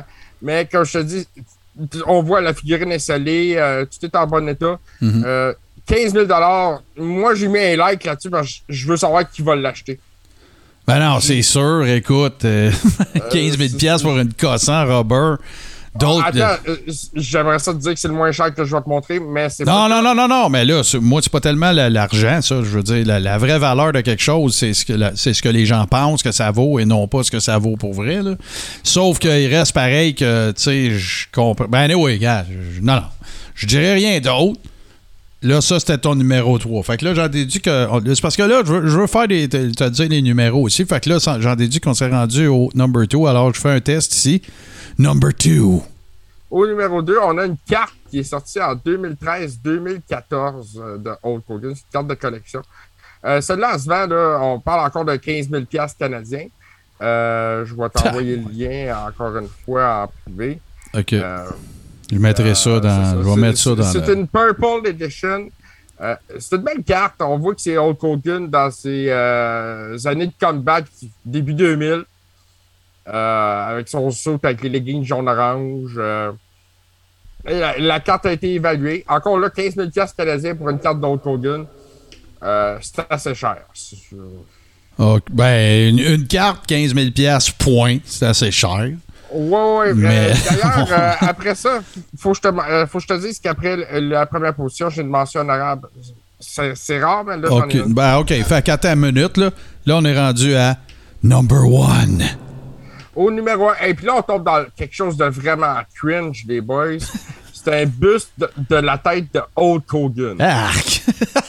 OK? Euh, sérieux, là, c'est c'est- on- c'est dans le cringe. Et euh, ça se détaille sur eBay 25 000 australiens. Oh, ben là, je sais pas que ça vaut, par exemple. À en- peu près 23 000 Canadiens. Ah, ouais, OK, bon. Ah, c'est que t'es à l'ordre? T'es allé je checker ça. Je t'envoie le lien ici. Ouais. Euh, et ça, ça vaut le visuel, là, vraiment. Euh, c'est horrible. C'est horrible. OK. Le attends, là. messieurs, Ça, là, OK, euh, un instant, là, celui-là, là, on va aller le mettre, le lien. là. C'est pas vrai, là. Non, non, non. Minute, là. Bon. Là, là, on, on- on- on brise un peu le kayfabe, les amis, là. On comprend qu'on est en podcast pis tout, mais... Parce que c'est vraiment cringe. Non, non, non. Là, là, je m'en vais toutes les mettre. chez vous. Bon, OK. Un instant, là. Fait que là, là, je vais mettre ça ici. C'est la première affaire. Ça va être. euh, on va faire copy link address. Puis là, je vous mets la, la fameuse euh, figurine euh, GSN. Je vous mets ça pour les gens qui sont avec nous autres sur Twitch. Là, ben, comme ça, ben, vous viendrez avec nous autres euh, les prochaines. Oui, c'est des liens d'un demi-mille de long, je m'excuse. Ensuite de ça, on s'en va avec la fameuse. euh, tu me l'as envoyé, la, le lien euh, de la carte? Euh, ouais, ben, je te l'ai envoyé dans, le, zo- dans le, euh, le Zoom. Non, oublie ça. Peux-tu me le retourner dans Messenger? Ah ouais, ouais, je t'envoie ça. Fait que là, envoie-moi la carte. Puis, euh, roulement de tambour. Ça va être suivi, ça, mon cher, d'un buste de Hulk Hogan avec sa face. Ah, écoute, c'est Et oui, nous sommes dans, dans le J'ai cringe. être un collectionneur, j'ai beau vouloir, là. Euh, ça aussi, je suis bien, bien hâte de voir qui va acheter ça. Là, je t'envoie le lien pour la carte dans une petite seconde. Ouais, je suis j'ai prêt. ouvert, puis euh, Ouais, ouais, bear with us, là. C'est ça, les shows euh, multimédia, c'est ça qui arrive. C'est ça. Là, la prochaine fois, tu m'enverras des photos, puis on va tout mettre ça dans Twitch. Ça va être de toute beauté. C'est juste vrai, c'est tout. Bon, à cette heure, on a la fameuse carte. Ah, il y a du monde qui paierait 15 000 pour ça. Écoute, je comprends, là. Je comprends les collectionneurs. Je comprends tout ça, là. Mais bon, je vous envoie maintenant le Mais, lien vers écoute, la carte. Là, je t'envoie- je t'envoie le lien pour la tête. Puis là, je veux dire aux gens qui nous écoutent en ce moment, tu sais, là, euh, ça a l'air de vieille tête de catin tout croche, là. Ben, c'est de ça que ça a l'air. Ben, je, je, là, je le veux, ce lien-là. Comment ça? je- Oh, écoute, je t'envoie Oh, ça. parfait. Le voici qui rentre. Là. Je vois les trois petites bulles que tu es en train de m'écrire. Aïe, aïe, aïe. Aïe, pour ceux qui sont. Pour vrai, là, ceux qui sont avec nous autres là, sur, sur Twitch, là, je vous le dis, là, cliquez sur le prochain lien. là. allez tous les voir, mais le dernier que je mets, là, cliquez là-dessus. Moi, je m'en vais. euh, écoute, je vais l'ouvrir, moi, avec. Là. Euh. Faut que je voie ça. Eh, on dirait une tête dans le formol. Ah, c'est- horrible. Puis les cheveux, les cheveux. Les cheveux, JC, ça a l'air des Martin, cheveux. de Le prix. Mais non, mais c'est- dans cette perspective-là que je dis ça aussi, là. Voyons, les- tu vois les trous de drill pour m'en rentrer les mèches de cheveux blondes dedans. Ouais, ouais. Ça, ça a juste aucun bon sens. Ça, écoute, là, tu sais, le monde, euh, tu sais, ça, c'est drôle, hein, parce que d'habitude, sur Twitch, là, les gens sont relativement euh, tranquilles, tu sais, ça chatte pas gros, parce que ça nous écoute, j'imagine, sans prétention, mais là, j'ai envoyé les trois liens, puis là, c'est quoi cette horreur-là? Oh shit, on dirait un mort vierge. Écoute, c'est... Ah, écoute, je je t'avais dit qu'on tomberait dans le cringe. ah, c'est cringe Euh, en salle, là, on va se le dire. Euh, Celle-là, c'est vraiment là.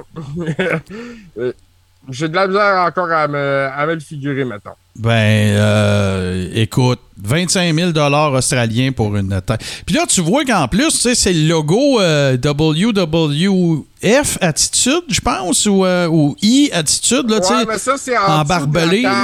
J'ai l'impression que ça fait Ah. pas partie de la figurine. J'ai l'impression que c'est un setup plus qu'autre chose. Écoute, on a Euh, Max qui est avec nous dans le autres. socle, euh, Ah non, non, puis c'est- pour vous faire comprendre, c'est comme dans une boîte vitrée, là. Tu sais, fait que ça donne vraiment l'impression que, tu sais, c'est une tête de cadavre, là. Euh, tu C'est sais, bon, euh, c'est ça, on dirait un prototype d'un clone d'Old Hogan. c'est un prototype de clone. Écoute bien ça, toi. Hey, euh, vraiment, merci. Ben là, JC, là, on va, pour les prochains épisodes où tu vas nous faire des affaires de tu m'envoies les liens avant, puis on va avoir bien du fun. Ouais, ouais, ben c'est ça. ouais, on va avoir bien du fun avec ça. visuel parce que euh, du cringe, j'en ai à venir euh, dans, pour bien des lutteurs, entre autres avec Jake the Snake Roberts. Ah, ben oui, ben oui. D'ailleurs, euh, si vous n'avez pas vu ça sur euh, Treasure Hunters, ou je sais pas trop, là, de WWE. Treasure Hunt. Treasure Hunt, allez voir ça, c'est vraiment intéressant. Puis, euh, c'est- vraiment des workers qui cherchent du mémorabilia euh, qui, veulent, euh, qui veulent utiliser pour l'exposer, entre autres, au siège social de la WWE. Le, le- bout des, le bout des robes là, de Ric Flair, c'est pas mal intéressant. Là, avec, voyons, c'est parce que je veux le nommer, là, Mini Ric Flair, là, qui est l'arbitre, là. Charles Robinson. Charles Robinson, voilà, tu sais, qui, braille au sujet d'une robe de chambre. Ben, une robe de chambre, j'exagère, mais en tout cas, c'est pas mal intéressant. Si vous n'avez pas vu ça, euh, allez voir ça, c'est euh, bien intéressant. Ça donne un point de vue complètement différent aussi sur euh, les workers, la lutte, le mémorabilia, l'histoire, euh, euh, l'importance que ces, ces workers-là donnent. J'ai bien aimé celui de Greg the Hammer aussi, j'ai toujours aimé ce gars-là. Euh, c'est pas mal intéressant. Fait que, hey, JC, un, un énorme merci. Là, nous autres, là, ce qu'on va faire, c'est que on a quand même un assez long segment là, pour, pour les, les, voyons, les lutteurs les plus sous-estimés. Fait qu'on va régler les deux tonnes tout de suite. Fait que, écoute, euh, t'en as parlé, t'en as fait allusion euh, tout à l'heure. euh, C'est-à-dire que tu, parlais justement du, du dernier épisode qui a été présenté dans le cadre de Dark Side of the Ring qui parlait de Chris Canyon. Et je sais pas pourquoi, mais j'ai le feeling aussi qu'on va en parler un petit peu plus tard dans le show. J'ai un feeling. J'ai un feeling, là. Je sais pas trop d'où ça me vient. Mais alors voilà. Et euh, puis c'est suivi. euh, par- Parle-moi de, de- de la deuxième pièce que tu as choisie parce que c'est une fille qui a travaillé à la WCW. Mais là, le thème qu'on va écouter, si je me trompe pas, c'était alors qu'elle elle euh, elle était avec euh, Impact Wrestling, je crois. Ouais, ben c'est ça, c'est la lutteuse Daphné là, qui nous a Exact. quittés, si je me trompe pas, il y a trois semaines. À peu près, oui. Euh, bon, euh, Daphné était en détresse psychologique euh, et puis bon, a mis fin à ses jours de façon euh, assez euh, horrible. Euh, elle avait fait un live, si je me trompe pas, sur Instagram. Oui, oui, oui. Moi, je veux profiter de cette occasion-là euh, pour dire aux gens que la détresse euh, psychologique euh, en ce moment, c'est quelque chose qui est assez récurrent, qu'on retrouve partout. Puis qu'on on peut être à un coup de fil d'une solution. Absolument. Puis euh, s'il n'y a pas de. euh, si vous, euh, vous ressentez des- de, de la détresse psychologique, ressentez le besoin de parler avec quelqu'un, il existe une panoplie d'endroits et c'est très. c'est tout à fait légitime de le faire et c'est important aussi de le faire dès que vous en ressentez le besoin. Il y a toujours. tu, tu- je peux pas mieux le dire que tu l'as dit, JC. Aller mieux et peut-être juste à un coup de fil. Très belle initiative de ta part. Puis en même temps, ben, ce sera notre petite façon à nous de lui rendre hommage. Euh, à l'époque, euh, n'avait pas, euh, n'était-elle pas euh, dans une faction où il y avait Crowbar puis tout ça, la WCW aussi, je crois? Oui, je crois que oui. euh, Elle avait- la fin de la WCW. Là. c'est ça. Elle avait travaillé aussi, il me semble, dans un programme dans lequel il y avait euh, David Flair puis euh, voyons la grande euh, la grande euh, Stacy Keibler, puis tu sais, là, le fameux pay-per-view où est-ce que le show a été en retard parce qu'ils ont eu la joyeuse idée de mettre du gâteau et que le gâteau s'est retrouvé à être évidemment tout le tour du ring, puis ils n'ont pas pensé que ça, ça se laverait mieux qu'une mop trempe. Fait qu'ils ont essayé de passer le balai là-dessus, puis là, ben, ça a fait que les tapis de gymnase autour du ring, là, les, les tapis un peu... euh, euh, coussiné, ben, n'était pas utilisable. En tout cas, ça a mis le truc en retard. Mais évidemment, c'est pas de la faute de, c'est pas de sa faute à elle. Mais euh, voilà, fait que, euh, effectivement, très beau message, mon cher. Fait qu'on va écouter ça, nous autres, en même temps. Euh, ça va être euh, un- une espèce de, petite pause pour nous.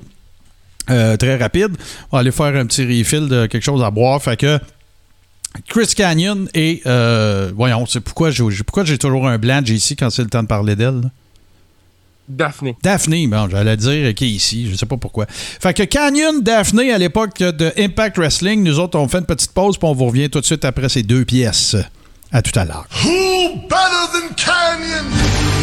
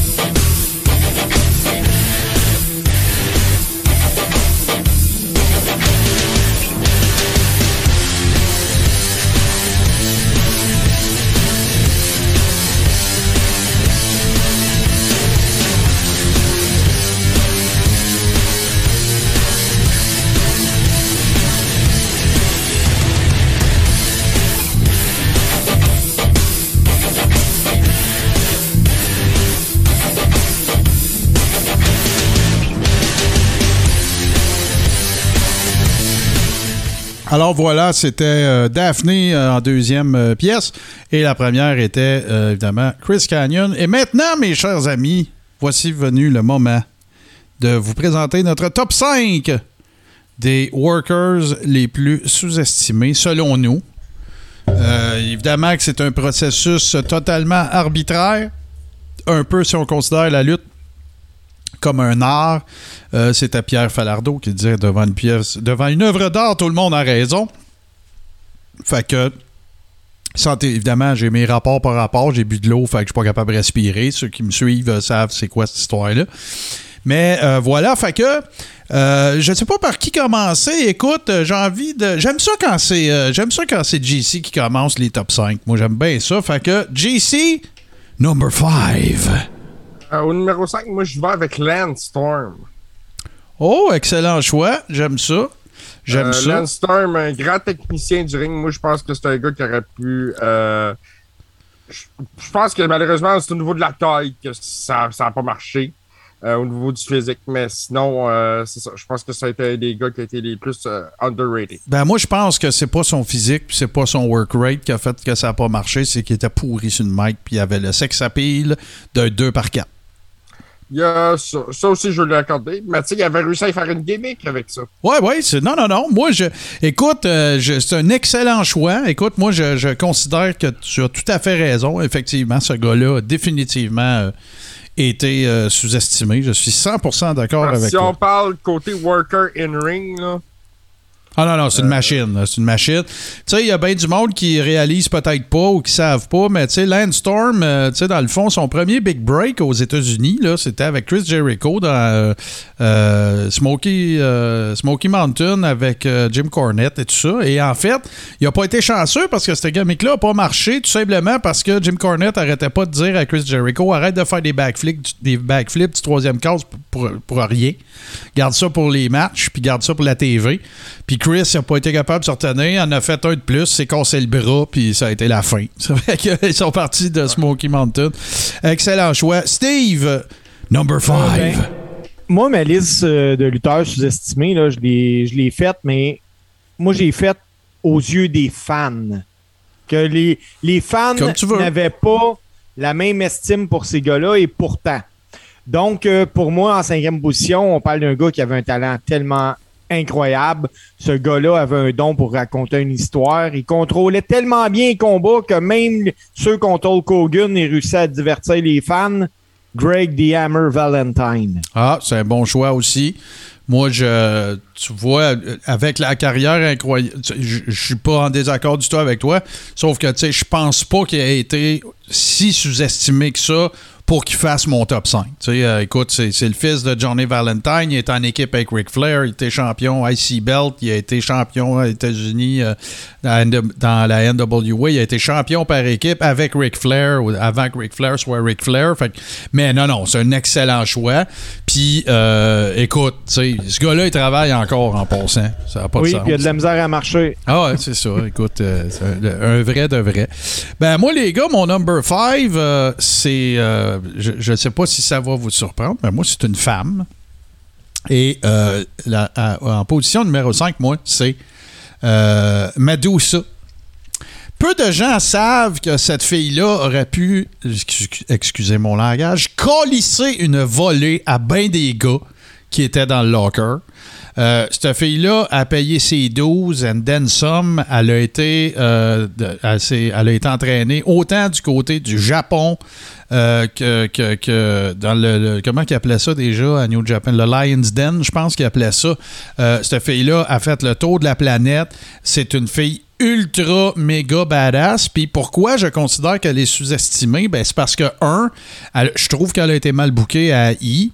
Et deux, je trouve qu'elle a été mal bookée à WCW. Ils en ont fait une espèce de pseudo-bimbo, à part dans un Starcade qu'elle a perdu dans un tournoi États-Unis contre Japon, contre une fille que j'ai jamais revue, qui était la conjointe d'un des workers. Regarde, elle n'a pas été chanceuse.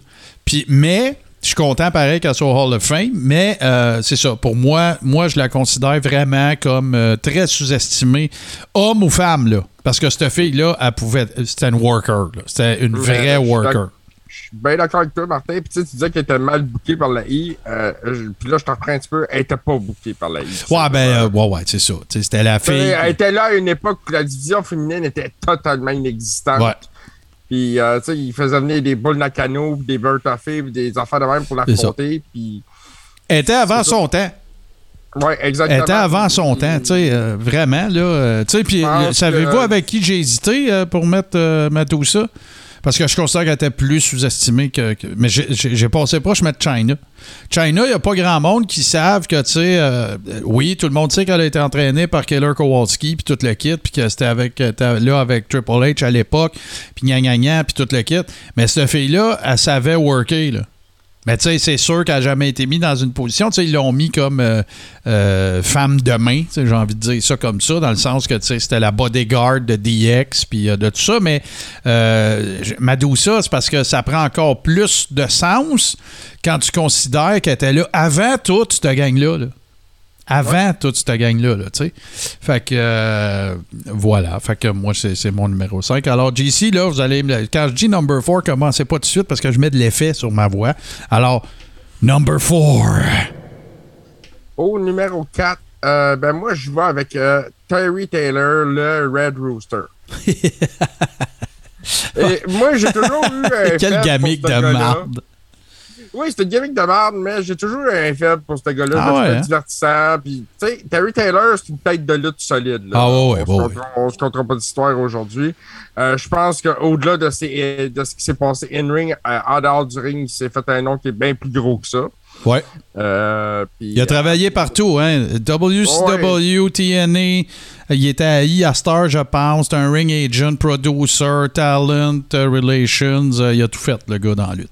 Mais c'est ça. Mais c'était quand même un bon technicien dans le ring. Ouais. Quelqu'un qui, euh, qui aurait pu, euh, je pense, avoir. euh, tu sais, être un leader du mid-card avec la, la IC, puis quelque chose comme ça. Puis ben, finalement, c'est pas arrivé. Non, c'est vrai. Puis euh, écoute, la- la- ça là, tu lèves un astifi de bon point, c'est que il y a une, une génération assez importante de workers, euh, de, particulièrement de la NWA et de cette époque-là, fin 70, début 80, de babyface absolument hallucinant. Pas, je te parle pas de workers, là, euh, écoute, là, que- je te parle pas de Billy Robinson euh, like, là. Je te parle juste de babyface que le monde, les filles se garochaient ses murs. Je pense à Terry Taylor, mais je pense à Tommy Rich aussi, qui était, écoute, euh, Wildfire, Tommy Rich, dans le temps de, de, de, de, Mid-South et tout ça, ça n'avait aucun espèce de sens. C'était à peu près l'équivalent, des Rock'n'Roll Express, mais en, en single. là.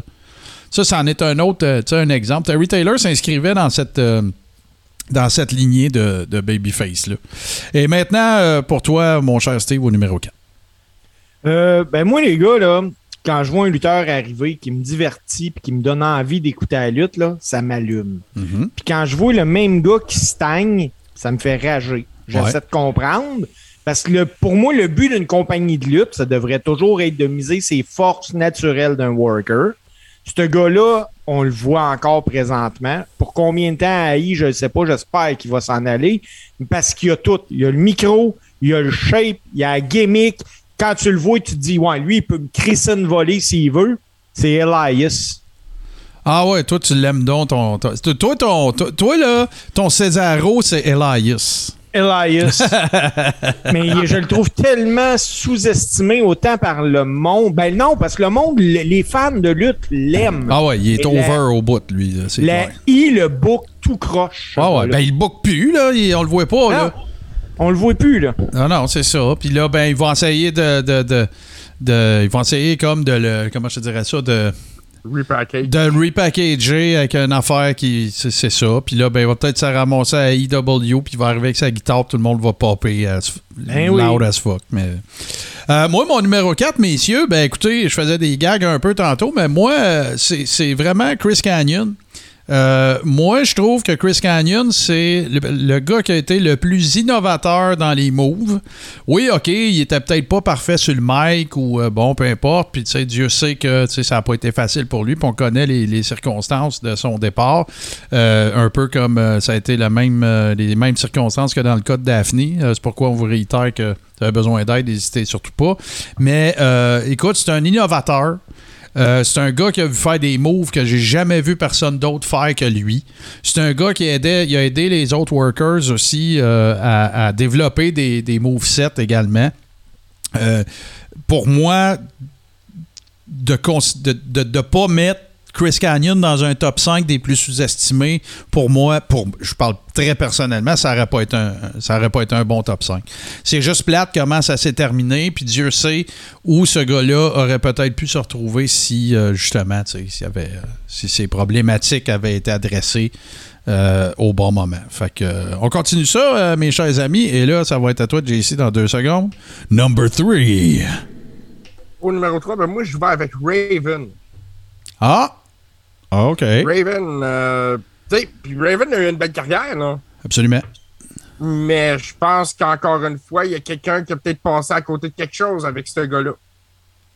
C'est juste ça le point que j'ai avec ça. Moi, j'ai toujours été un fan de Raven. Un gars agressif dans le ring, une technique assez euh, particulière. Euh, Ouais. Ben, Raven, il y a, Raven, il y avait quelque chose de. Pas tu vas être d'accord avec moi, mais Raven, il y avait quelque chose de mystique. Il y avait, tu sais, là, la, la bonne vieille gamique à la lutte, là, tu sais, là, avant euh, The Nexus, puis avant euh, CM Punk avec euh, son, son euh, Straight Edge Society, puis avant, il y avait Raven avec The Flock, puis tu sais, là, ça donnait je- vraiment l'impression, justement, que. Ah ça, avec Loki. puis mais justement le Morbius, ouais, ouais, ouais, c'est ça. Le PJC, le Raven, là, c'était pas une gimmick tant que ça. Hein. C'est vraiment un fils de millionnaire. Là, Oh ouais, c'est un gosse de riche, ouais, j'ai lu ça, moi. puis, euh, il y a- hey, puis, écoute, faut que la WWE là, soit réellement consciente qu'à un moment donné, elle était persuadée de pisser de l'eau bénite parce qu'ils ont utilisé Raven pour le, le transformer en manager, puis ils l'ont appelé Johnny Polo. Oh ouais, ben non, oui, quand il a commencé, c'était ça. Betters. Oh ouais, absolument. C'est, c'est- je je, je m'en allais là, là. Je m'excuse parce que j'ai reçu quelque chose que je, je, je dois adresser, mais euh, non, c'est ça. Euh, Johnny Polo, puis euh, l'autre affaire, là, je me souviens plus si c'était à la I ou si c'était à la WCW ou un autre, mais c'était là, le, le- le bon vieux, ça a été le bon vieux White Meat Babyface aussi, là, ce gars-là. Là.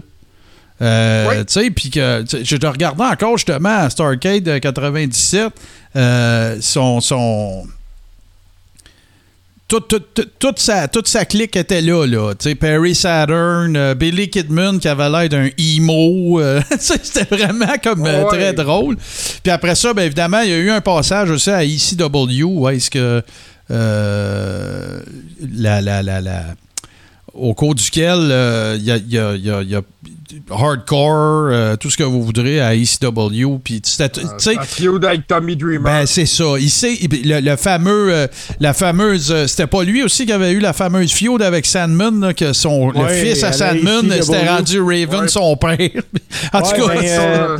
Sur Twitch, là, on a euh, Don Gizmo là, qui compte là, quand il avait, euh, il il l'avait crucifié. Là. Oh ouais, c'est ça. Puis ça, ça avait Ouais. été, euh, écoute, là, la, la, la ECW avait été vilipendée, euh, écoute, euh, quelque chose de, de- d'épouvantable.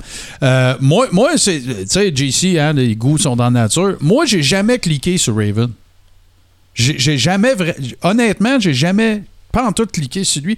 Puis je le sais pas pourquoi. C'est peut-être parce que je voyais tout le temps Johnny Polo. C'est peut-être ça. Tu sais, que je trouvais que ça avait comme. euh, Fait que, tu sais, là, les, les- les- impressions, que les empreintes que laisse une gamique sur quelqu'un, là, tu sais, ça peut avoir. Tu sais, c'est pour...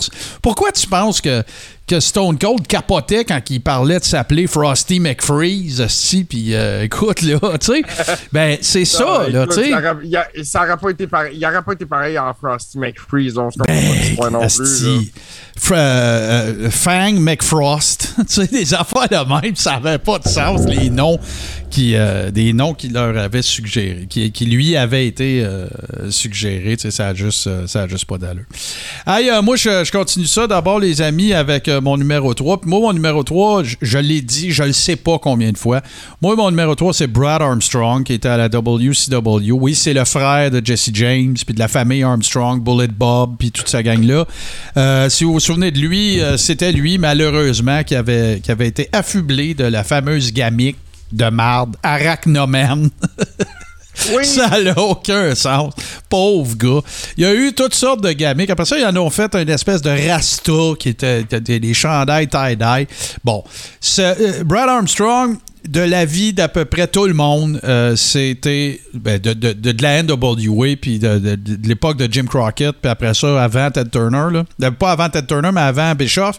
Brad Armstrong, c'était le worker des workers. Euh, tu sais, je te parle pas de gamique, je te parle pas de talent sur le mic, c'est pas de ça qu'on parle, mais tu sais, tu le mettais dans n'importe quelle situation, ce gars-là, il avait toujours un bon match. Il faisait toujours bien paraître son adversaire. Il a jamais blessé personne, ou en tout cas pas à ce que je sache. Euh, écoute, c'est. c'est- c'est- c'est. euh, c'est- c'est- dès qu'on a parlé de ça, la première personne à qui j'ai par- pensé, c'est Brad Armstrong. Tu sais, Puis il n'y a jamais eu de gros break. Tu sais, Il y, a- il y a- C'est- il y en a jamais eu. C'est-tu le frère du Road Dog? Ouais, ouais, c'est le frère de. Ben, Ouais, je, hein. je l'ai dit, Je- euh, Road Dog Jesse James, là. Mais Ouais. tu sais, euh, il y a Scott, il y a, y a Brad, il y a le père, excuse Bullet Bob, il y a Jesse James, euh, c'est ça, la fameuse famille Armstrong. Vraiment, moi, j'ai. euh, tu- Puis, tu sais, je- je- honnêtement, le Brad Armstrong, j'aurais pu le mettre à n'importe quel numéro. C'est- sûr qu'il faisait mon top 5. C'était mon numéro 3. Alors, on passe maintenant au number 2. Hey, euh, moi, c'est que j'ai pas fait mon, mon numéro. Ah, 3, je. Je t'ai-tu bypassé? Tu Ah, ben ouais, mais là, ça, on Donc- enchaîne, ça roule ici. Let's go. Donc, hey, moi, les gars, ça- comme je vous disais, moi, j'ai fait ça en fonction d'avoir les yeux d'un fan qui regarde la lutte. Donc, euh, pour moi, être un jobber, c'est facile, mais le problème, c'est remplaçable. Donc, quand tu vois les jobbers ouais. revenir souvent à TV, c'est que le gars, il a réellement quelque chose. Puis dans les lutteurs sous-estimés, Barry Horowitz. Ben, c'est- écoute, Ben, euh, c'est un, c'est un excellent pic. Puis, euh, euh, Puis Martin, faut pas que tu parles trop de... de, de, de- faut, je sais où tu vas aller, puis vas-y pas parce que tu vas voler mon numéro 1. Euh, non, moi, je, je, je m'en vais pas nulle part, en fait. OK, j'ai eu peur. Est-ce que ça veut dire qu'on a conclu le numéro 3, ça? Là, on a conclu Bon, le numéro je 3. recommence, ça veut dire number 2. JC. Ben, euh, moi, attends une minute, parce que, ben, faites pas mon numéro 2, attends une seconde, faut que je retrouve ma liste. Bon, bon, bon. Les gars sont pas à l'ordre. Hein? Ben oui, c'est ça, on n'est pas là. William Regal. Wow. Écoute, euh, moi, j'ai toujours été un fan de William Regal, son style de lutte technique très british, justement très old school. Euh, From euh, Blackpool, England, la place des, des shooters.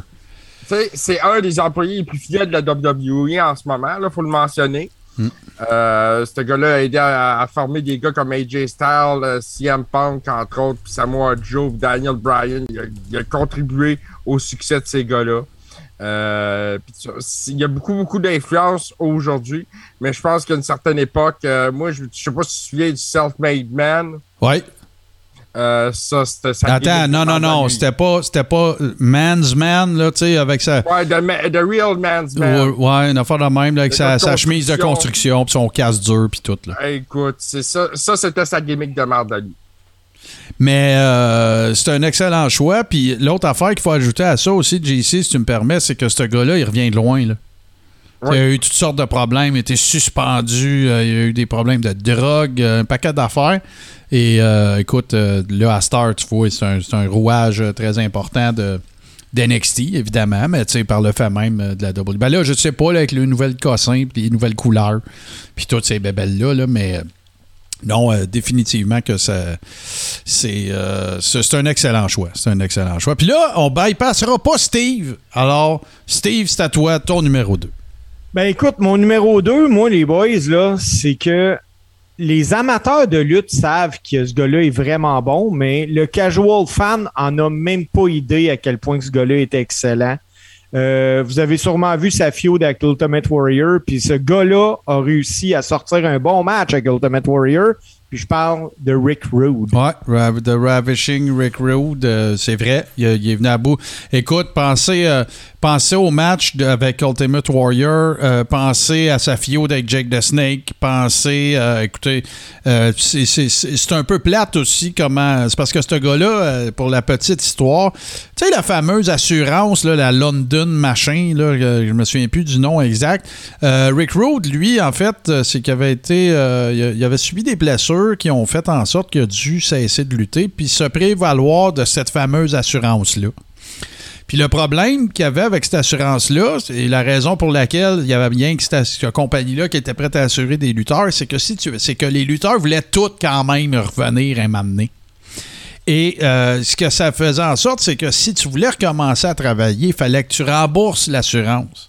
Dans le cas de Rick Rude, euh, ce qui est arrivé quand il est revenu, quand il a fait son dernier retour, ben, c'est la WCW qui a payé pour lui. C'est ça qu'il a négocié avec eux autres. Puis pour la suite, bien évidemment, vous, savez sa- son histoire tragique, même que les circonstances de son décès, euh, il y a eu toutes sortes de rumeurs, puis de scénarios conspirationnistes, là, puis de- de- d'affaires, de, parties intimes qui ont euh, grossi euh, démesurément, puis bon. Mais effectivement, c'est un, euh, un excellent choix. Puis, tu sais, euh, euh, Rick euh, a ceci de particulier que, comme tu l'as très bien dit, Steve, il a toujours très bien fait paraître ses, ses adversaires, même dans des cas qui faisaient en sorte que euh, pas, il avait pas les mêmes aptitudes que lui. Tiens, on va dire ça comme ça. Un autre bel exemple, il a été champion intercontinental, mais tu sais, un autre bel exemple d'un worker qui a pas besoin de belt pour être Ah non, c'est.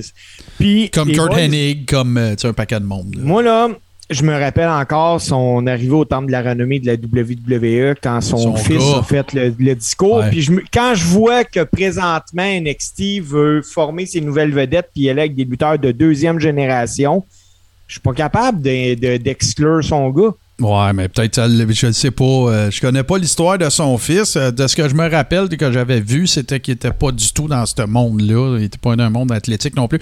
Mais tu voyais que le gars sur le mic avait pas peur de ça. vraiment. Ah, ça, là, il c'est vraiment bon, solide. Ouais, ouais, c'est ça. Euh, les gars, moi, mon numéro 2, il va peut-être vous surprendre, mais euh, moi, il me surprend pas parce que c'est vraiment clair pour moi. Euh, moi, mon numéro 2, c'est Honky Tonk Man. Euh, ce gars-là, il a été formé par Herb Welch. Il, a eu fait des combats contre euh. Euh, il a été dans des équipes, les Blonde Bombers, entre autres, avec la fameuse FIO du euh, Biloxi, euh, pas Biloxi, du Tupelo Concession Stand avec Jerry Lawler, puis voyons le petit là, qui était Booker, l'Australien, j'oublie son nom. Il était, son partenaire s'appelait. Son nom de famille, c'était Latham, mais je me demande si c'est pas Harry Latham ou quelque chose comme ça. Euh, après ça, il s'est en allé à Calgary. Il a, été- il a travaillé avec Stu. Il a travaillé avec. Écoute, Honky Tonk Man, le problème, pourquoi je pense qu'il est sous-estimé, c'est parce qu'il avait une gamique de sans dessin, dans le sens que, son, son, son lui, c'était euh, un bon imitateur d'Elvis, alors qu'on s'en foutait, et tout ça. Mais euh, derrière ça se cachait un gars écœurant sur le mic, un worker. Écoute, j'essaierai pas de faire croire que, tu sais, mais il était euh, fondamentalement très solide au niveau de son work rate et il avait pas peur du heat mais pas pantoute. Euh, il y a, y c'est lui, si vous vous souvenez, il, a, il a un programme aussi avec Ultimate Warrior, la fameuse défaite de 32 secondes à SummerSlam. là. C'est Vince qui a demandé à Honky Tonk Man de le faire parce qu'il savait qu'il le ferait comme il faut. Right? Fait que, Ouais. euh, tu sais, c'est un gars, euh, le- quand, que- quand il a gagné la ceinture intercontinentale, c'était à Baltimore, c'était supposé être Butch Reed qui a gagné. Ben, le premier pic qu'Hogan a pris après que Butch Reed il était un no-show, il a dit à Vince Vas-y Kid Tonk Man. Fait que, tu sais, ce gars-là, il était, euh, il était fiable. Euh, tu sais, je suis pas en train de vous dire que tous ses matchs étaient des 5 étoiles, mais le gars, il, il faisait toujours la job et sa gamique marchait. Il y avait du vrai heat, ce gars-là. Moi, j'ai toujours aimé Honky Tonk Man. Je m'en suis jamais caché. Je trouve que c'est un personnage coloré. C'est quelqu'un. Même encore aujourd'hui, si j'apprends qu'il y a une nouvelle show d'interview d'Honky Tonk Man, c'est sûr que à vendre. Je vais l'acheter. Euh, moi, j'ai toujours aimé ce worker-là. Euh, je le trouve vraiment cool. Puis je le trouve tellement ancré dans l'old school. il a connu l'époque des chaînes câblées, mais il a connu le, il a connu les territoires. Il a travaillé à Memphis, il a travaillé à Stampede, il a travaillé pour euh, Tomco à Vancouver. Euh, il a fait, il a payé ses doses et tout ça. Puis moi, c'est un gars que euh, j'aurais payé pour aller voir ce gars-là lutter. C'est bien avant, bien du monde qu'on nommera pas aujourd'hui. Fait que. Et là, ben, on continue ça, les amis. On arrive à number one. Euh, moi, mon numéro 1, Martin, c'est Mike Awesome. Oh, c'est un bon pic, ça. Il était dans mon, euh, il était dans mes choix. Oui, oui, absolument. Mike Awesome, euh, parce qu'écoute, c'était un colosse, parce qu'il il- il était athlétique, parce Il avait que tout. c'était un total package. C'était un gars qui était promis à un grand avenir, puis malheureusement, bon, on sait ce qui est arrivé Ouais. avec lui. Ouais. Euh, moi, ce que je retiens beaucoup aussi de sa carrière, c'est quand même le seul gars, ben, pas le seul, mais il a été impliqué dans le seul combat d'un lutteur de la WCW contre un gars de la WWE pour le titre de la ECW. Ouais. Et pendant ce temps-là, tout le monde est sous contrat, là. Oui, tout le monde est sous contrat, puis tout le monde est sénère aussi. Ah, hein, aussi, on ben ouais, c'est clair. euh, ouais.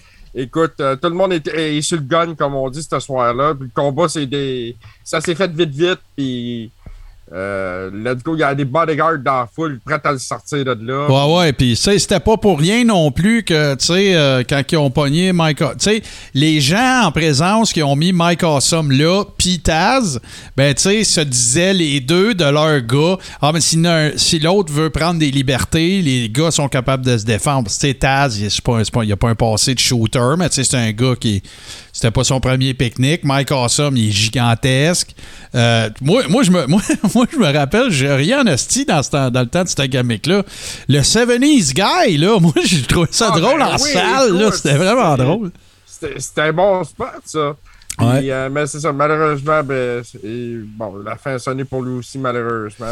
Puis. Ouais, très dommage. Quand je faisais ma, ma révision de, de mes pics, Mike Awesome, il était là-dedans. Maintenant, on passe à Steve, euh, de number one. Écoute, le pire, les boys, là, euh, ce gars-là, je l'ai vu peut-être lutter une fois ou deux maximum. OK? Euh, je suis même pas sûr de son nom. Hein? Mais, ouais, Gabin, je m'explique. C'est weird, ça. Dans une entrevue, moi, que j'ai écouté il y a peut-être un an ou deux, et, euh, Ric Flair fait le top des gars contre qui il a lutté. Puis il place Ricky de Dragon Steamboat en deuxième position. Puis il dit, il dit, je peux pas le mettre en premier parce qu'il dit le meilleur gars contre qui j'ai lutté, il dit c'est un jobber. Ah, c'est George South. Ben c'est ce que j'ai comme nom. C'est le lui. Ce gars-là était jobber par choix. Ouais, ouais, non, c'est ça. Flair Ben, dit de lui qu'il pouvait être le main event de n'importe quelle Ouais. fédération de lutte.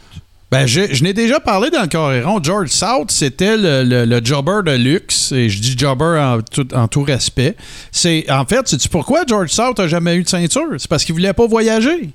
C'est un family man. C'est rien que ça. Il voulait pas les rigueurs de, de, faire de la route et tout ça. Mais oui, puis si vous avez été à l'époque où, euh, dans saison 3, où est-ce que moi puis Toto, on était formés bien raide sur NWA Power. Si vous vous souvenez, à un moment donné, il avait fait une espèce de télé-réalité qui était, qui était stagée, mais tu sais, qui disait au monde, envoyez-nous des vidéos, puis on va vous donner un try-out. Puis tout, George South, il était dedans. Il est venu, il y a eu un combat, tout. Je me demande même si c'est pas contre Trevor Murdoch qui avait lutté ou quelque chose de même. Non, non, non, absolument. Écoute, euh, George South, c'est un bon pic. Puis tu as raison de dire que la, raison pour laquelle pour laquelle il n'a pas été plus un main eventer que ça. Lui, il voulait rester euh, un ou deux états, pas plus loin. Puis écoute, euh, c'est un faire valoir, puis c'était le meilleur. C'est le meilleur jobber de l'histoire de la lutte. Ça, tu peux. Ouais, euh, puis, puis écoute, en entrevue, Flair dit que c'est le meilleur gars qu'il a pu affronter dans Mhm. un ring de lutte. ah, Ça ben en ouais, dit écoute. beaucoup, là. Oh ouais, c'est sûr, c'est sûr. C'est- un bon worker. Je ne veux pas contredire Ric Flair, là, tu sais, mais je regarde. C'est sûr que c'est. J'ai vu bien des, des- beaucoup d'articles, beaucoup de, de, dans lequel c'est- pas mal unanime. Là, il y a lui puis il y a Barry. Barry, euh, je veux dire, Barry Horowitz, là, il a commencé à Florida Championship Wrestling avec euh, Eddie Graham puis tout. C'est pas ça.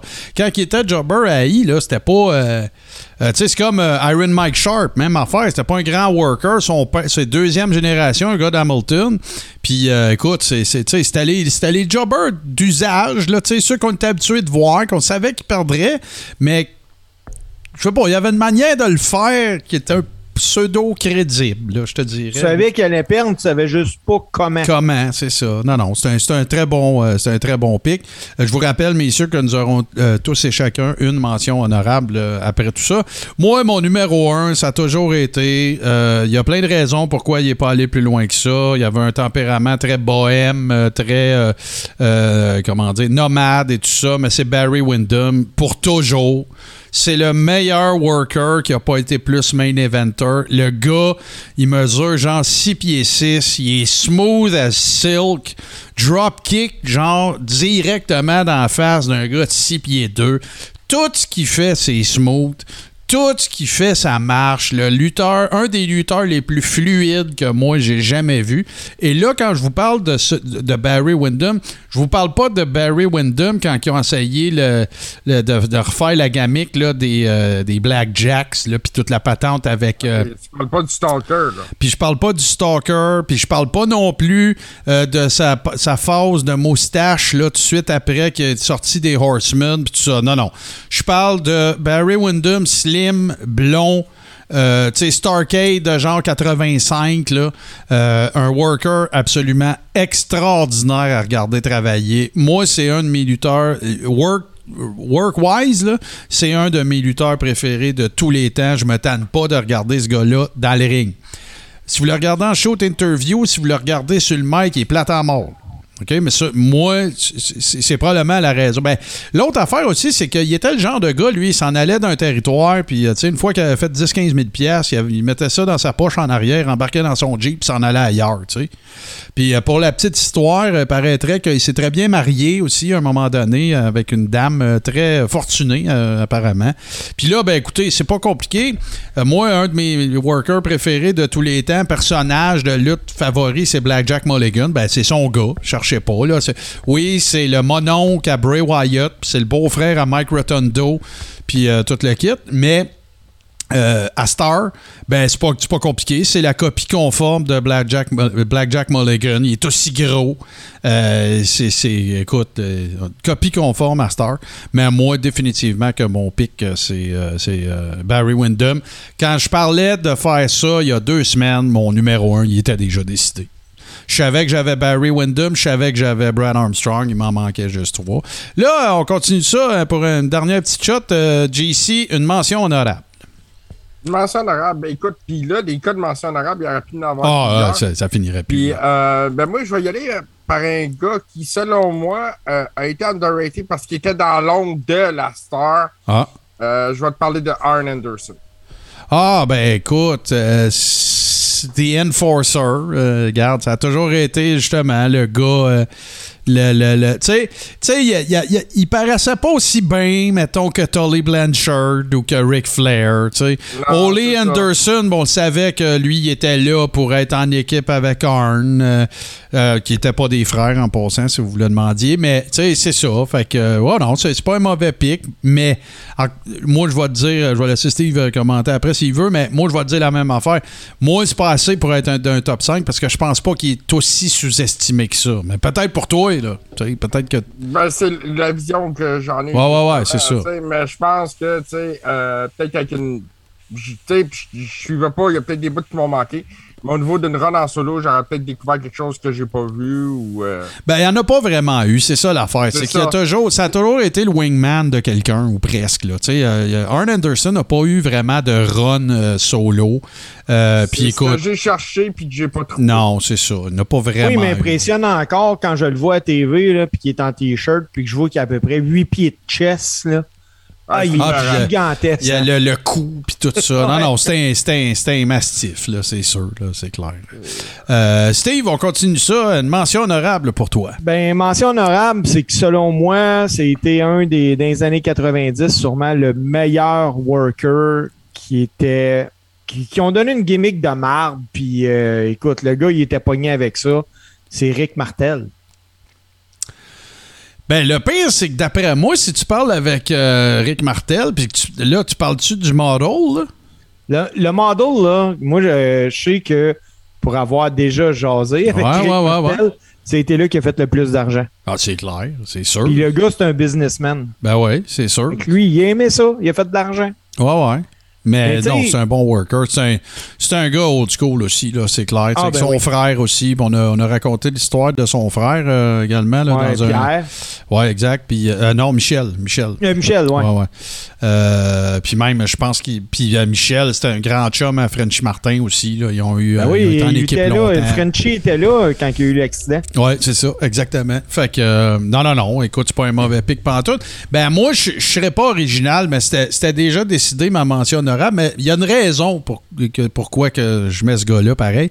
Moi, c'est Barry Horowitz. Et la raison pourquoi, c'est un, la longévité. C'est que il a, il a travaillé longtemps à juste être un jobber. Ça, c'est la première affaire. Mais la deuxième raison, c'est que c'était un jobber avec une gamique. Il y avait une gamique, ça marchait son affaire. Il est venu à bout de faire marcher la, la gamique de Jobber, son tapage de je m'applaudis moi-même, tout ça. Il était très vocal aussi dans le ring. C'était pas un Jobber finalement. C'est ça, là. C'est, un Jobber qui n'en était pas un. C'est ça que je trouve sympathique. Et euh, il était toujours entertainant. Tu sais, il, il était toujours divertissant. Euh, c'était pas un match de jobber quand t'avais Barry Horowitz, mais oui, c'en était un. Mais lui, il réussissait à te montrer quelque chose d'autre que encore un jobber qui va se faire, euh, qui va se faire squasher. Puis c'était ça son, son. Puis c'était pas un mauvais worker, là. Tu sais, il faisait pas juste des. Tu sais, je veux dire, c'était pas un brawler. Drop to hold, euh, hammerlock, tout ça. Il y avait tout ça, là. Ils avaient tous les moves, là. Il aurait pu travailler des, des- des- des- un programme avec du monde, là. Lui, quand que il a euh, annoncé à WWE qu'il s'en allait, là, ils l'ont fait gagner, ils le remercient. Ouais, ouais, ouais. Puis, écoute, euh, il y a- il y a- ça, c'est une des affaires. C'est c'est qui qui parlait de aurait ça? été une belle run, ça, avec Chris Candido, là. Ouais, ouais, ouais, Mais Dutch Mantel racontait que quand il était Booker à Porto Rico, il y avait un gars dont la gamique, c'était justement de tout le temps perdre.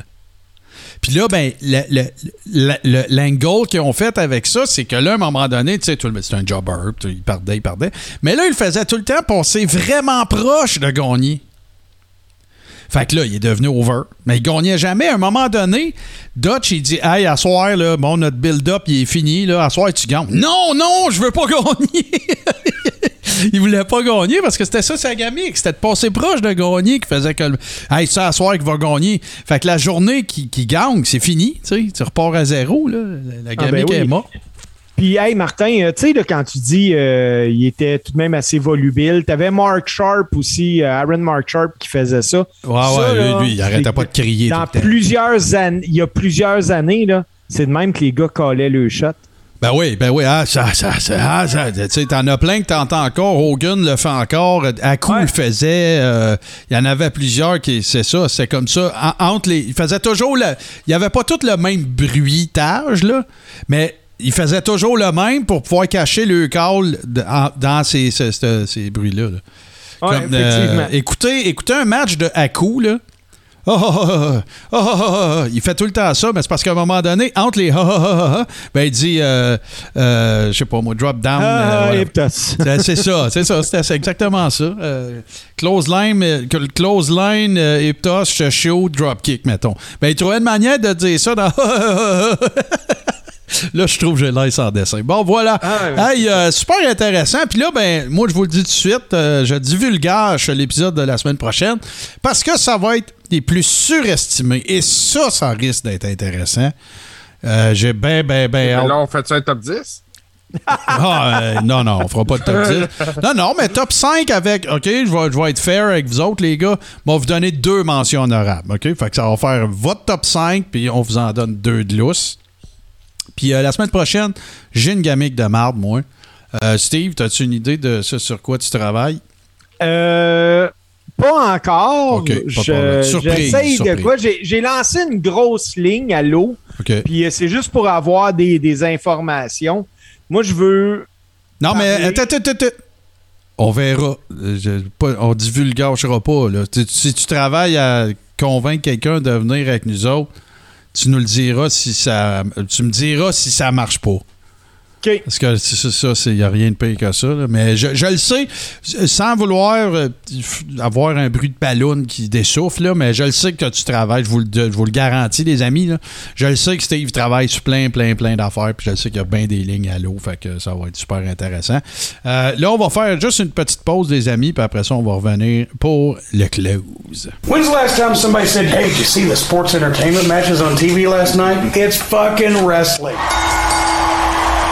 J'adore cette. euh, cette- c'est, un extrait d'une entrevue euh, que Jim Cornette a donnée euh, dans laquelle c'est ça qu'il dit. Il dit Hey, t'as-tu déjà entendu un worker dire. de- non, t'as-tu déjà entendu deux gars au bureau jaser puis dire Hey, t'as-tu regardé le Sports Entertainment? Hier? Ben non, c'est de la lutte. J'adore Jim Cornette. Je suis pas toujours d'accord avec lui, mais je l'adore.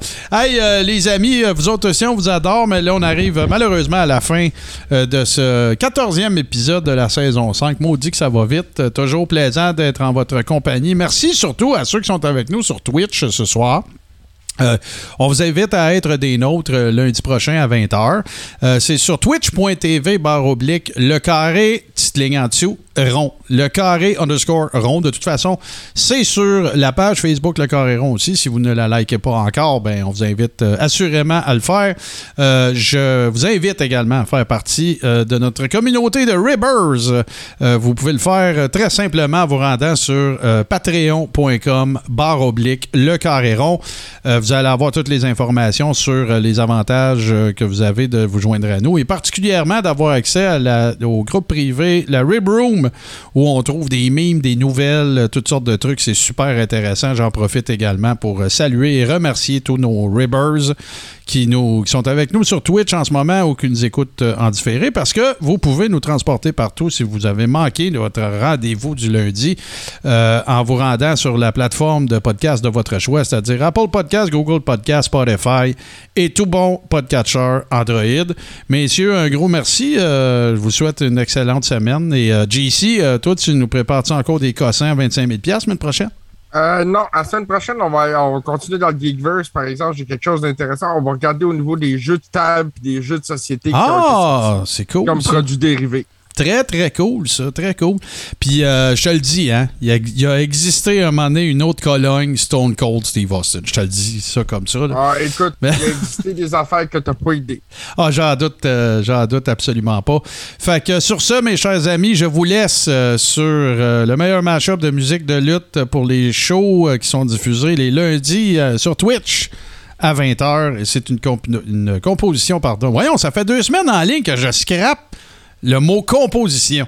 C'est une composition de mon chum Super Dave Bérubé. Salut tout le monde, un gros merci, puis on vous retrouve la semaine prochaine.